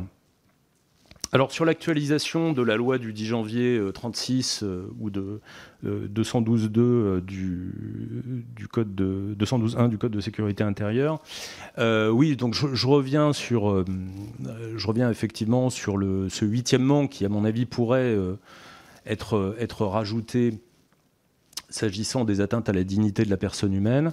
Là encore, il y a, une question d'exécution. Je, crois hein, de mémoire que sur les 20 dernières années, euh, on a dû dissoudre une vingtaine d'associations à peu près, quelque chose comme ça. Euh, majoritairement d'extrême droite, d'ultra droite, je ne sais pas comment il faut dire. Euh, bon, cela montre que l'exécutif agit avec un certain discernement et ça devrait répondre en partie aux inquiétudes que l'on se mette à dissoudre à tour de bras, ce qui évidemment n'est pas, souhaitable. Néanmoins, on, verra d'ailleurs comment les contentieux pendant euh, évolueront. Euh, je, ne serais pas défavorable à ce qu'on utilise davantage euh, la loi existante. Et qu'on la complète dans le sens que je viens d'indiquer. Euh, Madame la députée Avia, j'en viens à, vos observations sur euh, la haine en ligne et euh, j'en profite pour vous saluer et rendre hommage à ce que vous avez entrepris avec beaucoup de, courage et que vous ne lâchez pas malgré, je dirais, une espèce de consensus un peu étonnant qui s'est fait contre cette initiative sur l'idée qu'il s'agirait d'une initiative liberticide. Parce que personnellement, je ne crois absolument pas. Euh, je crois qu'aujourd'hui, il y a beaucoup plus de gens qui souffrent euh, des attaques, euh, des diffamations, des destructions de réputation en ligne, qui ne sont pas seulement le fait de personnes isolées, qui sont le fait de groupes constitués, qui attaquent, qui, avec des, intentions vraiment très précises et un agenda très précis. Euh, on voit aussi que les opérateurs euh, sont euh, très en arrière de la main pour réguler ces phénomènes, y compris d'ailleurs, non pas du point de vue des lois de la République, mais de leurs propres lois de leurs propres règles intérieures qu'ils ont tendance à appliquer de manière extraordinairement sélective selon des règles qui, ou des, procédures qui nous échappent complètement. Et, euh, je, ne peux qu'approuver le fait que euh, la lutte contre la haine en ligne soit remise sur le métier. Il y a quelque chose quand même d'assez invraisemblable que nous ayons des dispositifs de contrôle aussi perfectionnés et quand même franchement parfois extraordinairement tatillons s'agissant des médias euh, traditionnels. je pense en particulier à la régulation de l'audiovisuel qui, enfin bon, parfois un aspect bureaucratique assez assez fascinant, et que Dès qu'il s'agirait de l'Internet, alors là, non, euh, ce serait en vertu de principes entièrement nouveaux, qui seraient, c'est pratiquement les ordini nuovi de Machiavel, euh, enfin, on serait dans, dans une nouvelle ère. Euh, là, d'un coup, non, ça s'appliquerait plus, ça, devrait être le règne de la liberté totale. Bon, la liberté totale, je suis très pour, mais enfin, il y a quand même des victimes hein, dans, tout ça, et ces victimes-là, on n'en tient pas suffisamment compte, et il y a en effet aussi des processus d'endoctrinement qui passent par l'utilisation, alors des réseaux sociaux, des messageries, c'est plus large que ça. Euh, et, même de l'Internet classique, qui est euh, un formidable repère euh, et, véhicule de diffusion des idéologies de haine, puisqu'on trouve, en particulier s'agissant de l'islamisme, absolument toutes les ressources possibles. C'est d'ailleurs un avantage quand on cherche à combattre l'islamisme, hein, c'est que le, le, seul mérite qu'on peut leur reconnaître, c'est qu'ils disent tout ce qu'ils veulent faire. Tout. Euh, y compris d'ailleurs l'annonce des attentats. Euh, souvenez-vous, les communiqués d'Al-Qaïda euh, au début du mois de septembre, ils ont dit ce qu'ils allaient faire, ils le font. donc on a intérêt à, les écouter et, à prendre ce qu'ils disent au pied de la lettre. pour le groupe LREM, j'avais parlé de la laïcité dans les têtes et, de la dispersion des outils d'intervention publique.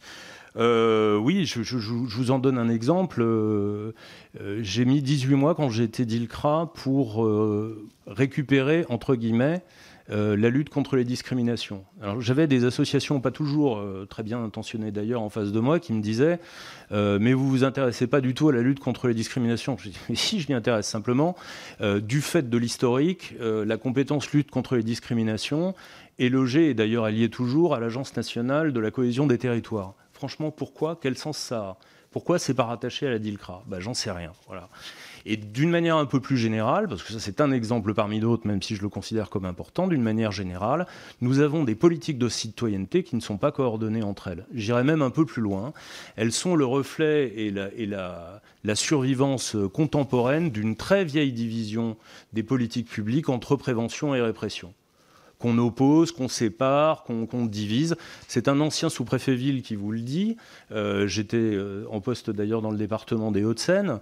Euh, il y avait cette idée très présente parmi les acteurs publics que, ou les associations que le sous-préfet ville, c'était le sous-préfet gentil qui donnait des subventions et qui était copain avec les associations. Puis les, les sous-préfets méchants qui faisaient régner l'ordre public. Mais c'est pas comme ça que ça se passe. L'action publique, elle est une.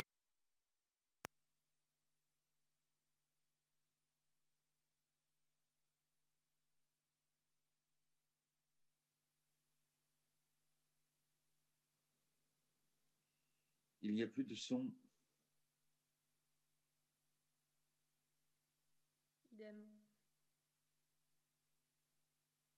Ça, c'est plus possible. Et ça aussi, c'est un enjeu de clarification, parce que sinon, les, encore une fois, les fonctionnaires de terrain, ils ne comprennent pas que ça, que ça marche comme ça de manière aussi dissociée et qu'on ait des, des, messages pardon, de la part des interlocuteurs publics qui soient euh, aussi dispersés. Donc, si la laïcité n'est pas comprise, euh, bah, c'est peut-être en grande partie pour cette raison-là, c'est parce que les messages ne sont pas clairs. Euh, plus que pour des questions de, pure, intelligibilité de la loi. Madame Genevard, pour le groupe Les Républicains, je, sais bien que j'ai de multiples casquettes, mais cette fois-ci, il y en a une que, je ne porte pas. et c'est donc au président du Printemps républicain que je vous invite à, adresser vos questions. Euh, je ne saurais répondre à sa place. Euh, le bilan que je tire du rapport euh, sur, sur la laïcité que j'avais rendu, bah, il a été tiré par un certain nombre d'entre vous, c'est-à-dire que les, les, problèmes ont plutôt se sont plutôt amplifiés. Alors comment comment le mesure? Je reviens encore sur cette interpellation juste d'Alexis Corbière. On, ne le mesure jamais assez bien. Maintenant, par rapport à la situation d'il y a 5-6 ans, euh, après les attentats de janvier, on avait quand même... Euh, relativement peu de données objectives, on avait peu de rapports. Maintenant, on a, quand même un certain nombre de données. On a euh, les enquêtes très approfondies de, de Gilles Kepel, pionnier en la matière de ses, de ses élèves ou de ses successeurs, Bernard Rougier, Hugo Micheron. On a euh, le rapport sur euh, la tentation radicale euh, d'Olivier Galland et Anne Muxel, travail très sérieux, de profondeur. On a un travail méconnu mais remarquable, Les Jeunes et la loi, mené par Sébastien Rocher. dans le département des Bouches-du-Rhône et qui analyse sur l'ensemble des collégiens des Bouches-du-Rhône les, les, le, rapport aux valeurs. Hein, dans, avec des, catégorisations par pratique religieuse et par observance religieuse. Et il montre bien, et il n'est pas le seul, mais si je, cite Sébastien Rocher, c'est qu'il n'est pas particulièrement connu pour être euh, un bout de feu de la lutte contre l'islamisme, euh, ni un soutien inconditionnel des pouvoirs publics, bien loin de là. Euh, mais il objective très bien le fait qu'il y a une tendance au raidissement identitaire qui est particulièrement marquée chez les jeunes, et en particulier chez les jeunes hommes. Bon, et, voilà, donc des, données comme ça, il y a bien sûr l'enquête de l'Institut Montaigne qui est, souvent citée. et, qui est, et qui est tout à fait remarquable. Donc nous avons des outils d'objectivation, mais il serait bon euh, vous avez remarqué que tous ces outils-là, ils sont euh, extérieurs euh, aux services de l'État. Ce serait bien que les services de l'État se donnent eux-mêmes des outils d'objectivation. Pardon, Monsieur le Président, je vois que vous, me faites les gros yeux et vous avez raison parce que je ne vais pas assez vite. Madame Florenne, est-ce que j'ai des, est-ce que j'ai des regrets? Oui, tout le temps. sur le projet de loi en particulier, on peut toujours essayer d'aller plus loin, bien évidemment, mais je ne doute pas que la discussion parlementaire enrichira le texte. Maintenant, et puisqu'il a été beaucoup question aussi de, ce qu'il faudrait faire en termes d'intégration, je, partage mille fois, en termes de logement, je partage mille fois ces, euh, propositions. Je, ne sais pas dans quelle mesure on, peut, euh, adjoindre des pièces supplémentaires nombreuses à un texte qui fait déjà 51 articles et qui doit garder une certaine cohérence malgré tout. Euh, je suis un peu embarrassé parce que sur le fond, je, serais vraiment très désireux d'aller plus loin. Sur la question de l'intégration républicaine en particulier, euh, mais c'est presque un autre débat qu'il faudrait ouvrir. Euh, je, vois par exemple que certains pays étrangers, je pense à l'Europe du Nord en particulier, et donc dans une tradition et un état d'esprit qui est celle de la social-démocratie scandinave, euh, à laquelle euh, on s'est souvent référé par le passé, et à raison, euh, je vois que les, exigences, les aides, hein, mais aussi les exigences qui sont mises en matière de respect et de compréhension des valeurs du pays sont devenues une préoccupation majeure de ces politiques d'intégration. Je pense qu'on serait bien inspiré de s'en inspirer, si j'ose dire. Madame euh, Untermeyer pour le Parti socialiste, est-ce que le texte est efficace ou le sera-t-il euh, à l'arrivée euh, Encore une fois, il le sera dans la mesure où il sera,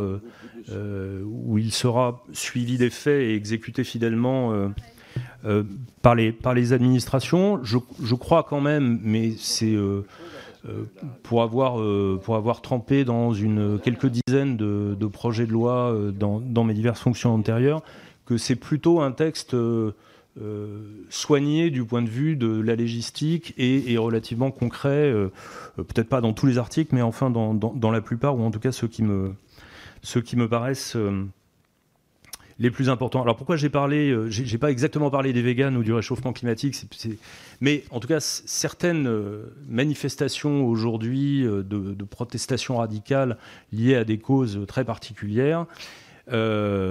s'accompagnent d'abord de, de, gestes violents et aussi d'une légitimation idéologique de la violence.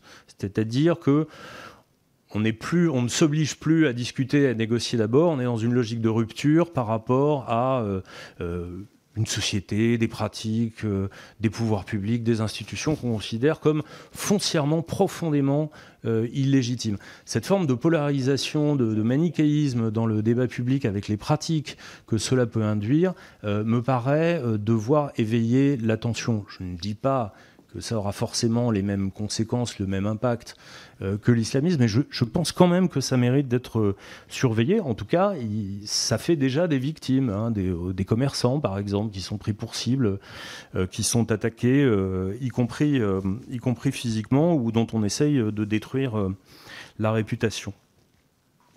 Alors, plusieurs questions précises pour le groupe Agir.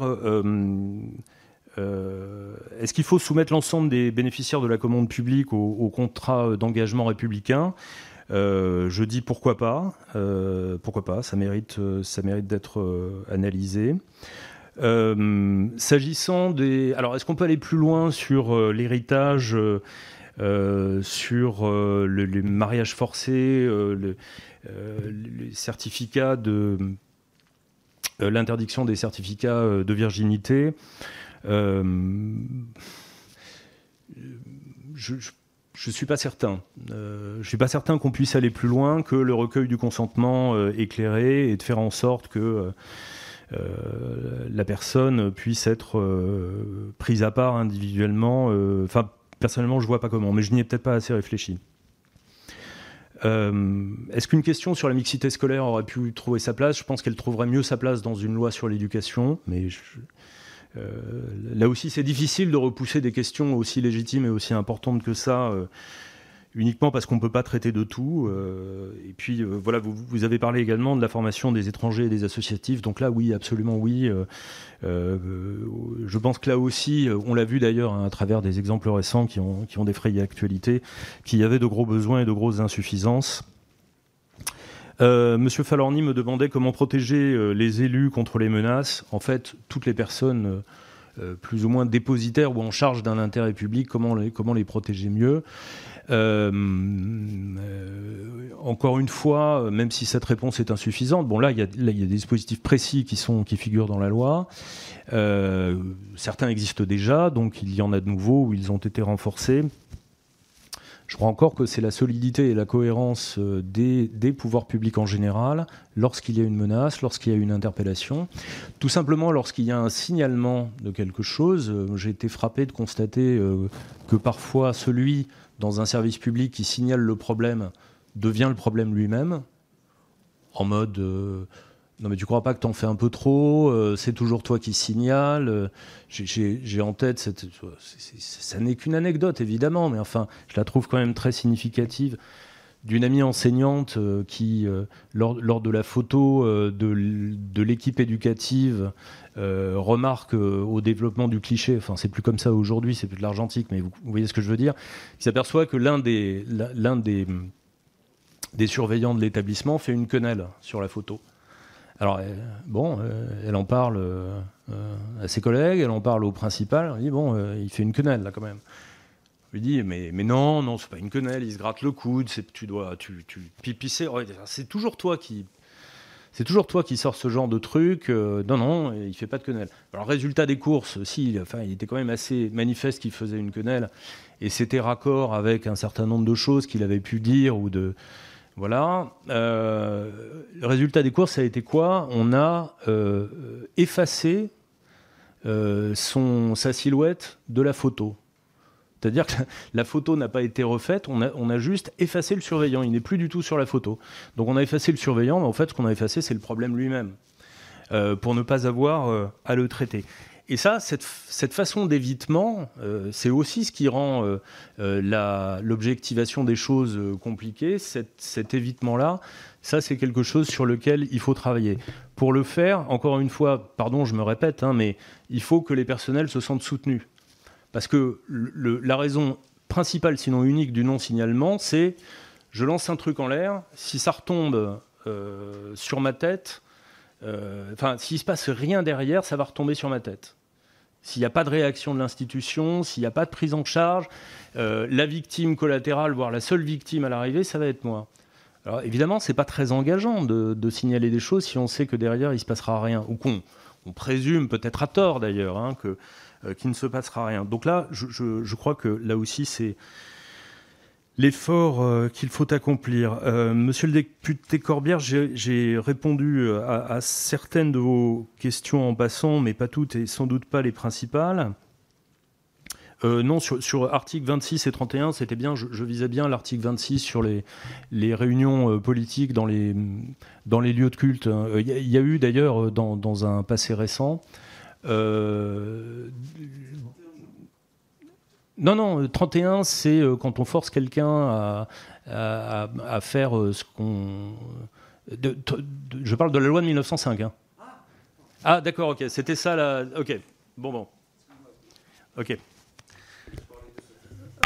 D'accord. Non, voilà. Donc je disais, par exemple, hein, concrètement, euh, on a des dispositions euh, qui existent dans la loi. Il euh, n'y a pas de sanction derrière. Et, d'ailleurs, c'est mieux que ça ou c'est pire que ça. les pouvoirs publics ne s'en saisissent jamais. L'article 31 donc de la loi de 1905 j'entends certains spécialistes éminents qui disent mais tout est déjà prévu dans la loi de 1905, regardez, puisque il, y a une, il y a des sanctions pénales contre les, les prédicateurs qui forcent à pratiquer d'une certaine façon ou autre. Mais cette loi, cet article n'est jamais mis en mouvement. Jamais. Alors il faut se poser la question. Est-ce que c'est parce que les, les services de l'État connaissent pas la loi? Possible. Peut-être pas tous quand même, pas tous. Euh, ou est-ce que c'est parce que cette loi est devenue obsolète Ou bien est-ce que c'est parce que euh, la sanction est insuffisante? Bon, tout ça est possible, mais ça méritait d'être investigué. L'article 26, il y a eu récemment, enfin pendant la campagne des municipales, euh, c'était à Marseille notamment, et c'était dans des, des, lieux de culte catholiques, il y a eu des discours politiques qui ont été tenus. c'est pas normal. Voilà, ça aurait dû être sanctionné. Personne n'a bougé, c'est pas normal. Voilà le genre de choses typiquement sur lequel il y a matière il y a matière à agir. Euh, je, termine parce que le, président me, rappelle d'abord légitimement Et par ailleurs, nous avons six demandes de prise de parole supplémentaires. Donc j'anticipe le fait qu'il faut quand même qu'on ait le temps euh, d'y répondre. Madame la ministre, pour vous avoir croisé dans, au tout début de ma carrière lorsque je servais dans le département du Gard, et je me rappelle quelques conversations que nous avions pu avoir sur euh, l'action des éducations euh, dans, le domaine de l'éducation populaire et aussi hein, les débuts de, phénomènes de, prosélytisme et autres. Euh, j'en profite pour vous remercier pour, votre action et aussi pour le, courage et l'humilité que vous avez à, reconnaître votre évolution sur, ce sujet. C'était dans un, très bon documentaire qui est passé récemment euh, sur, euh, LCP. Et c'est la raison pour laquelle euh, votre invitation à regarder d'autres phénomènes que l'islamisme mérite d'être entendue. Et, je la partage complètement. Enfin, Monsieur le Président, je termine par votre question. Est-ce que le contrat est un bon dispositif? Oui, c'est pas parfait. D'ailleurs, c'est pas vraiment un contrat comme le Conseil d'État l'a fait remarquer, c'est sûr mais c'est un engagement. Euh, là encore, euh, l'essentiel, c'est euh, la qualité d'exécution et de suivi. C'est qu'il se passe quelque chose si les termes du contrat ne sont pas respectés. C'est tout bête, mais, c'est aussi simple que ça. Et puis, alors j'en terminerai par là, c'est quand même, disons, non pas une critique, mais une réserve sur le mot séparatisme. je redoute au moins autant l'entrisme islamiste que le séparatisme islamiste. Et, ça, on doit veiller aussi à ce que ceux qui font semblant de jouer le jeu, pour servir d'autres intérêts, euh, ne euh, soient pas euh, presque favorisés par des nouveaux dispositifs avec lesquels ils sauraient parfaitement et très habilement jouer. Je vous remercie. Merci. Alors, nous allons prendre donc euh, les interventions de collègues et je vous demanderai du coup ensuite de répondre de façon assez synthétique et euh, ce sera aussi la conclusion car il est déjà 13h. Et je rappelle que nous avons bien sûr une reprise des auditions à 14h30. Ludovic Mendes du groupe La République En Marche.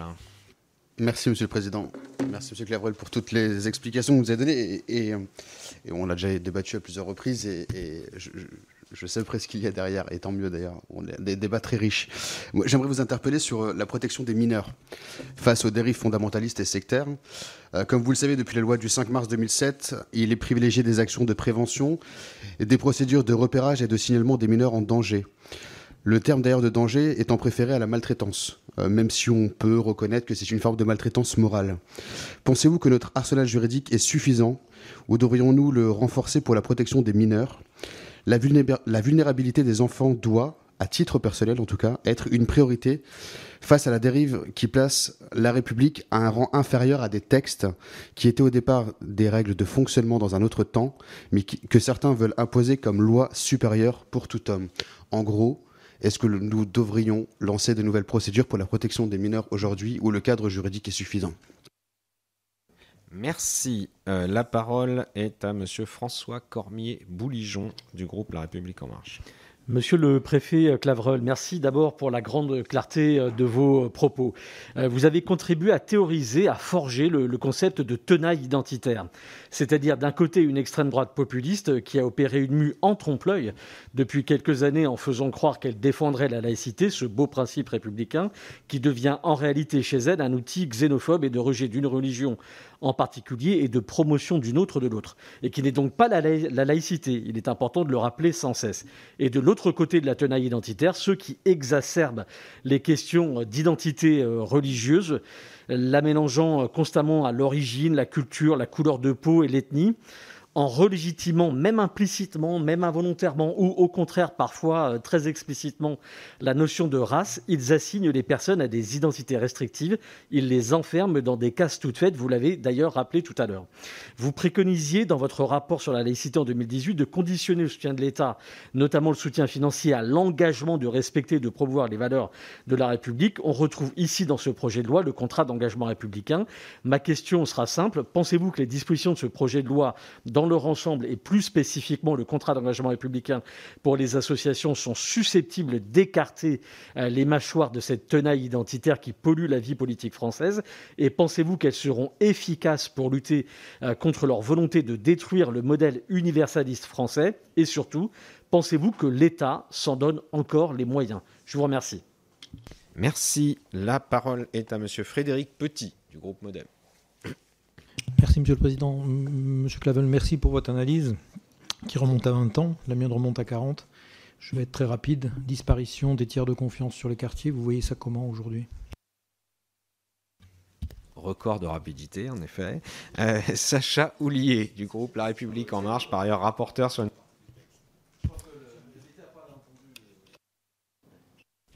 Ah. Je, je, parle du fait qu'on parle de ghettoisation, vous parlez d'agir, vous parlez d'acteurs. Nous avions, il y a 40 ans, sur ces quartiers, dans toute la, la République, nous avions non seulement du brassage dans l'habitat, mais du brassage dans les associations, du brassage dans les gens, ce qu'on appelait les tiers de confiance, les tiers de confiance, et qui ont disparu. Où nous en sommes aujourd'hui Pouvons-nous réagir dans ce texte? Merci, c'est très clair. Alors, la parole est à Sacha Houlier. Monsieur le préfet, euh, habituellement, on ne prête qu'aux riches et on vous a beaucoup prêté de propos sur la laïcité. Et j'ai moi-même été très surpris, agréablement, ce matin, euh, parce que je entendu dans votre bouche un, propos euh, très mesuré et qui était distinct de ce que j'avais l'habitude de lire parfois sur les réseaux sociaux. Euh, donc j'ai apprécié ce que vous avez euh, dit et la présentation que vous avez faite. Et j'aurais un complément à vous solliciter sur l'aspect police des cultes, notamment sur l'article 35 qui prévoit une traçabilité des fonds qui financent les associations et qui une traçabilité qui aujourd'hui est limitée aux, seules associations cultuelles, donc celle de la loi de 1905. Ce que je n'arrive pas à déterminer euh, à la lecture du conseil de l'avis du Conseil d'État ou des différents commentaires, c'est si cette obligation, elle s'étend aux associations mixtes, qui sont celles de la loi de 1907, euh, ou en tout cas à leur part culturelle. Et donc j'aurais aimé savoir si vous considérez, vous, qu'il faille l'étendre au terme d'une modification législative de ce texte en l'état. Merci. Merci. La parole est à Géraldine Bagnier du groupe Modem et qui intervient en visioconférence je réagis forcément suite aux propos de mon collègue Corbière, qui est enseignant comme moi. Euh, je vous remercie d'avoir placé votre discours du côté de l'efficacité, de l'application des textes, de la présence de la sanction. Et merci pour l'exemple de la cannelle, parce qu'on voit bien qu'on peut mettre toute la formation qu'on veut du côté enseignant. S'il n'y a pas une réponse concrète et un suivi des élèves qui sont en déviance, eh bien, ce qui n'existe pas, du, moi je l'ai vu sur le terrain, il n'y avait rien de vraiment de concret, eh bien, on n'a pas de solution. Donc, merci pour ce, cet, cet, exemple parce qu'il est très, très parlant. Et puis, moi, j'avais une question sur le, la neutralité des encadrants de mineurs. Est-ce qu'il ne faudrait pas imposer aux associations cette neutralité? Merci beaucoup, chers collègues. La parole est à Charles de Courson du groupe Liberté et Territoire. Oh, trois petites questions. Sur vos trois suggestions, est-ce qu'elles ne posent pas elle, chacune d'entre elles de nombreux problèmes. Parce que substituer un régime d'autorisation à un régime de déclaration pour les établissements privés hors contrat, est-ce que d'ailleurs c'est compatible avec le principe de la liberté d'enseignement le principe constitutionnel? Votre deuxième suggestion qui est supprimer tout seuil quant au contrôle des comptes des associations. Est-ce que c'est réaliste, vous qui êtes un ancien de la préfectorale, euh, quand on connaît les moyens dont disposent les bureaux des associations dans les préfectures?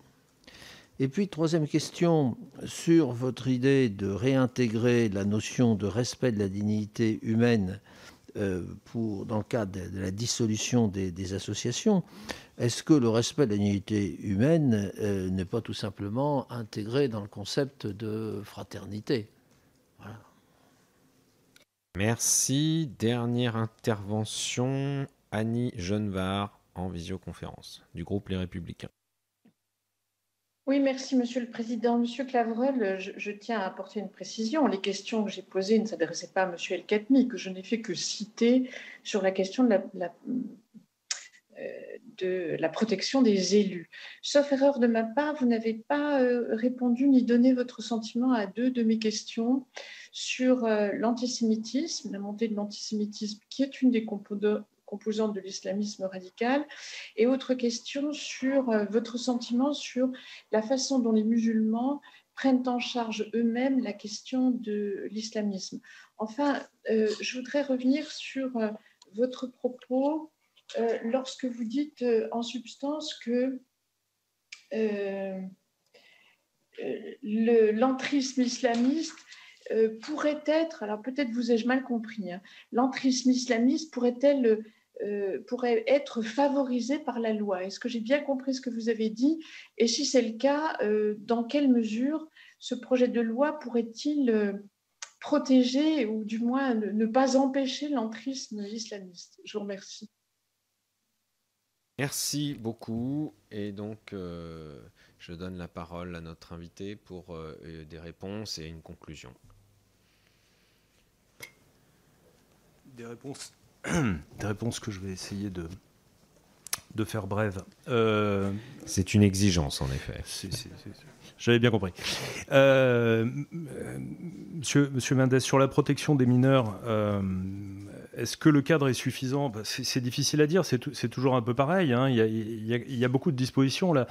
J'étais en train de retrouver l'article 223-15-2 du Code pénal, pardon, c'est un peu c'est un peu. Mais il dit quoi? Il dit est puni de 3 ans d'emprisonnement et de 375 000 euros d'amende l'abus frauduleux de l'état d'ignorance ou de la situation de faiblesse, soit d'un mineur, soit d'une personne vulnérable. Un exemple. Un deuxième exemple, euh, l'accueil collectif de mineurs, c'est, je crois, l'article 227.10 euh, du Code de l'action sociale et des familles. Euh, de, de, tête, hein, euh, prévoit euh, que pour, les, pour centres de loisirs, c'est-à-dire, je crois que c'est deux heures par jour pendant 14 jours sur, sur toute l'année, même pas. Bon, Bref, il y a des possibilités et de contrôle et euh, pour le préfet de mise à l'écart d'un responsable qui euh, ne remplirait pas ses obligations. Est-ce que, ces différents textes sont euh, mouvementés autant qu'ils pourraient l'être? Franchement, je ne sais pas, mais enfin, ça mérite d'être regardé là aussi. Là, peut-être voilà des sujets sur lesquels, euh, avant même euh, de, faire assaut d'imagination euh, législative, on peut peut-être déjà regarder si on applique les textes, si on a les moyens de les faire appliquer. j'ai cru comprendre que d'une façon générale, on avait plutôt tendance, enfin j'ai pas cru comprendre, j'ai observé que depuis la, la Réat de 2007, on avait tendance à, à désosser euh, les administrations de terrain, celles qui contrôlent, euh, euh, enfin qui contrôlent, il ne faut pas que contrôler d'ailleurs, hein, mais enfin qui vivent au quotidien auprès des, structures associatives notamment, et qu'on a, on a cessé d'augmenter les, structures régionales de contrôle, de supervision, de reporting, que sais-je encore. C'est très bien de faire des tableaux Excel, mais enfin à un moment donné, le rôle de l'administration, c'est pas seulement de descendre du vélo pour se regarder et pédaler. C'est aussi d'agir euh, concrètement. Donc il y a certainement aussi euh, des moyens à réinsuffler, mais euh, au niveau du terrain et, pas ailleurs. Monsieur Cormier-Bouligeon, sur la, tenaille identitaire, est-ce que le contrat d'engagement républicain permet d'en écarter les mâchoires? Je, le souhaite. En tout cas, ce que, ce que j'essaye de faire valoir euh, à travers cette image, c'est qu'en effet, il y a un jeu de correspondance et de, solidarité, non pas idéologique, bien sûr, mais euh, à chaque fois que les islamistes progressent, l'extrême droite progresse réciproquement. Voilà, c'est aussi simple que ça, et, ça, euh, je pense que ça doit pouvoir faire un assez large consensus. républicain et si les moyens de l'État peuvent, peuvent servir et les moyens de la loi peuvent, peuvent y contribuer, tant mieux. Euh, la disparition de ce que vous appelez euh, les, tiers de confiance, j'ai eu un, doute sur l'expression, euh, monsieur le député. Bah oui, enfin, c'est. Alors, il y, a des choses dont l'État n'est pas directement responsable. Certaines grandes institutions régulatrices de la vie sociale sont moins présentes que par le passé. Hein,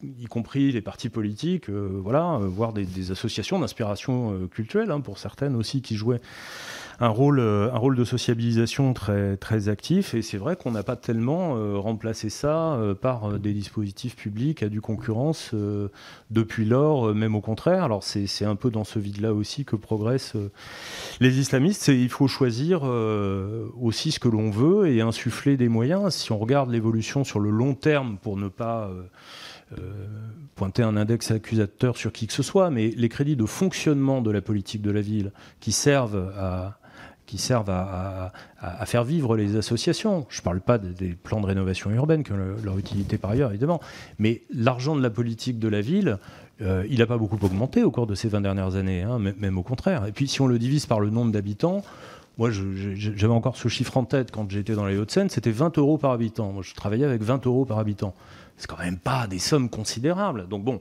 là, aussi, euh, il y, a sans doute euh, des revalorisations ou des remaniements euh, à opérer. Monsieur le député Houlier, je suis, très heureux d'avoir pu dissiper certaines de vos craintes. Et, vous serez donc d'accord avec moi, on passe trop de temps sur les réseaux sociaux. En tout cas, on n'y est pas toujours très correctement informé sur les positions réelles des uns et des autres. Euh, s'agissant du, contrôle euh, des associations, faut-il les étendre? Oui, alors ça rejoint une préoccupation plus générale. Je, vois, et c'est légitime d'ailleurs, qu'il y a beaucoup de débats sur les immeubles de rapport, sur euh, le basculement de, 1901 en 1905, etc. Ce sont certes des questions importantes, mais s'agissant en tout cas de l'islamisme, je voudrais quand même rappeler que beaucoup de ce qui est préoccupant se passe en dehors, en dehors des cultes, en dehors des mosquées. ou même, enfin, de temps en temps, je dis ça quand je croise des fonctionnaires des renseignements euh, territoriaux, je leur dis le, prêche du vendredi, parce que c'est quand même un peu.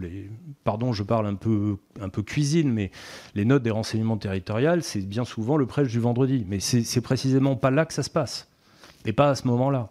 Donc c'est tout ce qui est autour qui est à surveiller. Et de manière beaucoup plus large, euh, le prosélytisme, celui qui est inquiétant en tout cas, hein, et euh, les formes d'endoctrinement, etc., elles passent pas pour l'essentiel euh, par les associations culturelles. Donc c'est très bien qu'on fasse fasse ce qu'il faut faire hein, de contrôle vis-à-vis des associations culturelles. Très honnêtement, pour moi, l'effort, il est surtout, surtout sur le tissu associatif non officiellement culturel parce que ça passe beaucoup par d'autres, euh, par d'autres vecteurs, par le sport, par l'éducation, par l'alphabétisation, que sais-je encore, par l'humanitaire. Euh, j'ai quand même été estomaqué d'apprendre les réserves bancaires de l'association dissoute euh, Baraka City.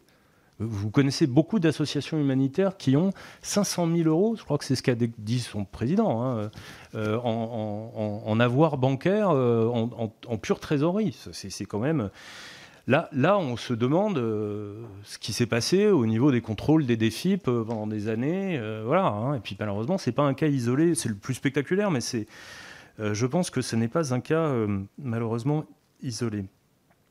monsieur le député de Courson, oui, je, enfin, je, partage vos, réserves. Hein, Est-ce que l'autorisation préalable est compatible avec la liberté d'enseignement? Manifestement, euh, elle l'est dans, elle dans, d'autres pays avec d'autres cadres constitutionnels, mais qui sont au moins autant des démocraties euh, que les nôtres et qui sont très respectueuses et de la liberté de conscience et de la liberté de culte. Et euh, donc je, vois bien la réserve, mais je, personnellement, je pense qu'elle n'est qu'elle n'est pas qu'elle n'est pas irrémissible. Est-ce que le contrôle au premier euro est réaliste? Alors, s'agissant des bureaux des associations, des préfectures, c'est vrai qu'ils ont, relativement peu d'effectifs, mais ils ont, moins encore de billes pour comprendre ce qu'ils doivent contrôler. Euh, c'est-à-dire, non seulement la loi de 1901 est bien sûr très libérale, c'est son, esprit, euh, mais en plus, les, documents, euh, le, peu d'obligations qu'il y a à remplir ne sont même pas remplis par les associations. Et s'agissant en particulier des fonds qu'elles reçoivent, des fonds publics qu'elles reçoivent, pour le bureau des associations, c'est une ligne dans une annexe euh, euh, du registre des délibérations municipales qui dit euh, le club de pétanque de, de Borne-les-Mimosas, 34 000 euros. Ok, très bien, mais il y a quoi derrière? On ne sait pas. Donc, si, déjà il y avait un peu plus d'éléments d'information disponibles pour, ces, pour ces bureaux des associations, je pense qu'il pourrait faire plus. Puis c'est aussi une question d'organisation des services de l'État, hein, tout simplement parce que l'info sur les associations est très dispersée. Elle est dispersée entre bureaux des associations, cabinet du préfet, DDCS, renseignement territorial, euh, qu'est-ce que j'oublie encore? Enfin, plein de gens, hein, certainement, mais en tout cas, ces informations sont très dispersées. Bon, ça, c'est un problème de boutique de l'exécutif. Ça ne concerne pas directement la représentation nationale, mais en fait, à mon avis, c'est aussi un problème de, d'organisation de l'État. Et il y a une bonne organisation à partir du moment où il y a une volonté d'aller chercher euh, sur le terrain ce qu'on a cherché. Cette volonté-là, euh, je, constate qu'elle a été manquante. Euh, la dignité de la personne humaine n'est-elle pas intégrée dans le concept de fraternité? Je crois que c'est le, le, raisonnement qui a été tenu, si je ne m'abuse, par le Conseil d'État. Hein. oui, mais si cela va sans dire, ça, ça ira peut-être mieux encore en, en, le disant. En tout cas, pour dissoudre une association euh, euh, en Conseil des ministres, il faut une référence textuelle précise. Faute de cette référence textuelle précise, je pense que si euh, dans, les, dans les motivations d'un décret de dissolution, on se contentait de se référer au principe de fraternité, le, même Conseil d'État considérerait que c'est insuffisant. Donc c'est pour ça que je pense que sur, ce, sur cette histoire de la dignité de la personne humaine, il n'est pas... Ah bon, je ne partage pas complètement le raisonnement qui est suivi. Euh, Madame Genevard, euh, oui, je vous prie de m'excuser. Effectivement, j'ai oublié euh, deux de, vos, de, vos, questions. Si, au, bout de, au, bout de, tout ça, je, je, savais comment faire pour lutter contre l'antisémitisme, enfin, pour, nous en débarrasser, je serais très heureux, mais je, crois que je n'ai pas trouvé parce que c'est un problème avec lequel on va continuer à vivre, d'autant que euh, l'antisémitisme est, principiel dans l'islamisme, ça c'est vrai, mais bien plus largement, il est principiel euh, dans, les idéologies d'extrême droite, on le sait, encore que euh, elle fasse des efforts pour essayer de le masquer de plus en plus, mais elle est aussi principielle dans ce qu'on appelle la mouvance décoloniale. Hein, c'est-à-dire euh, euh, un certain nombre de courants, de nouvelles théories qui se font passer pour antiracistes et qui sont euh, en réalité en confrontation directe contre les idées universalistes. Donc on n'est pas prêt d'être débarrassé de ce fléau et en effet il faut savoir débusquer l'antisémitisme là où il est et ne pas lui laisser la moindre espèce de légitimation, fût-ce pour des considérations géopolitiques euh, que tout le monde a en tête. Euh, alors, s'agissant, et je pense que j'en terminerai là, s'agissant de euh, la prise en charge par les musulmans, c'est une question qui revient de manière récurrente, elle est très difficile à, aborder parce que, et on l'avait bien vu lors des attentats de janvier 2015, au nom de quoi on interpellerait les musulmans pour leur dire faites le ménage chez vous. Qu'est-ce que ça veut dire? Il y, a un problème de principe, de fond, qui est presque comme une forme de, mise en responsabilité collective. Et pour autant, on ne peut pas dire non plus, je m'étais permis de le dire comme ça, exactement comme je vais vous le dire, fin novembre 2015, quand euh, le président du CFCM avait réuni euh, tous les représentants de, l'islam de France contre le terrorisme, j'avais dit, on ne peut pas dire que ça n'a rien à voir avec l'islam. C'est pas possible non plus. Euh, là aussi, il y a une question de rapport de force pour les non-musulmans, il est très difficile, il est nécessaire, mais il est très difficile aussi d'aborder cette question-là euh, sur un mode qui serait immédiatement perçu comme injonctif. Alors je pense qu'il y a une relation de confiance et d'amitié qui doit s'établir pour dire on est là. Et, moi, j'en terminerai là, j'ai été très sensible, euh, c'était dans une de mes multiples visites sur le terrain, euh, c'était à Carpentras, à la grande mosquée de Carpentras, où il y avait un monde fou, il y avait un accueil vraiment extraordinaire. Euh, les musulmans allant à la synagogue, les juifs allant à, la grande mosquée. Et euh, l'imam avait pris à part, il m'avait dit Aidez-nous, on a besoin que vous nous aidiez à lutter contre les intégristes. Euh, et ça, ça je l'entends encore. Et, cette petite voix-là, parce qu'il ne me l'a pas dit en public, il faut être clair, mais il me l'a dit. Cette petite voix-là, il faut savoir l'écouter, la légitimer et la soutenir. Je vous remercie. Merci beaucoup euh, pour toutes ces réponses euh, très précises et très claires.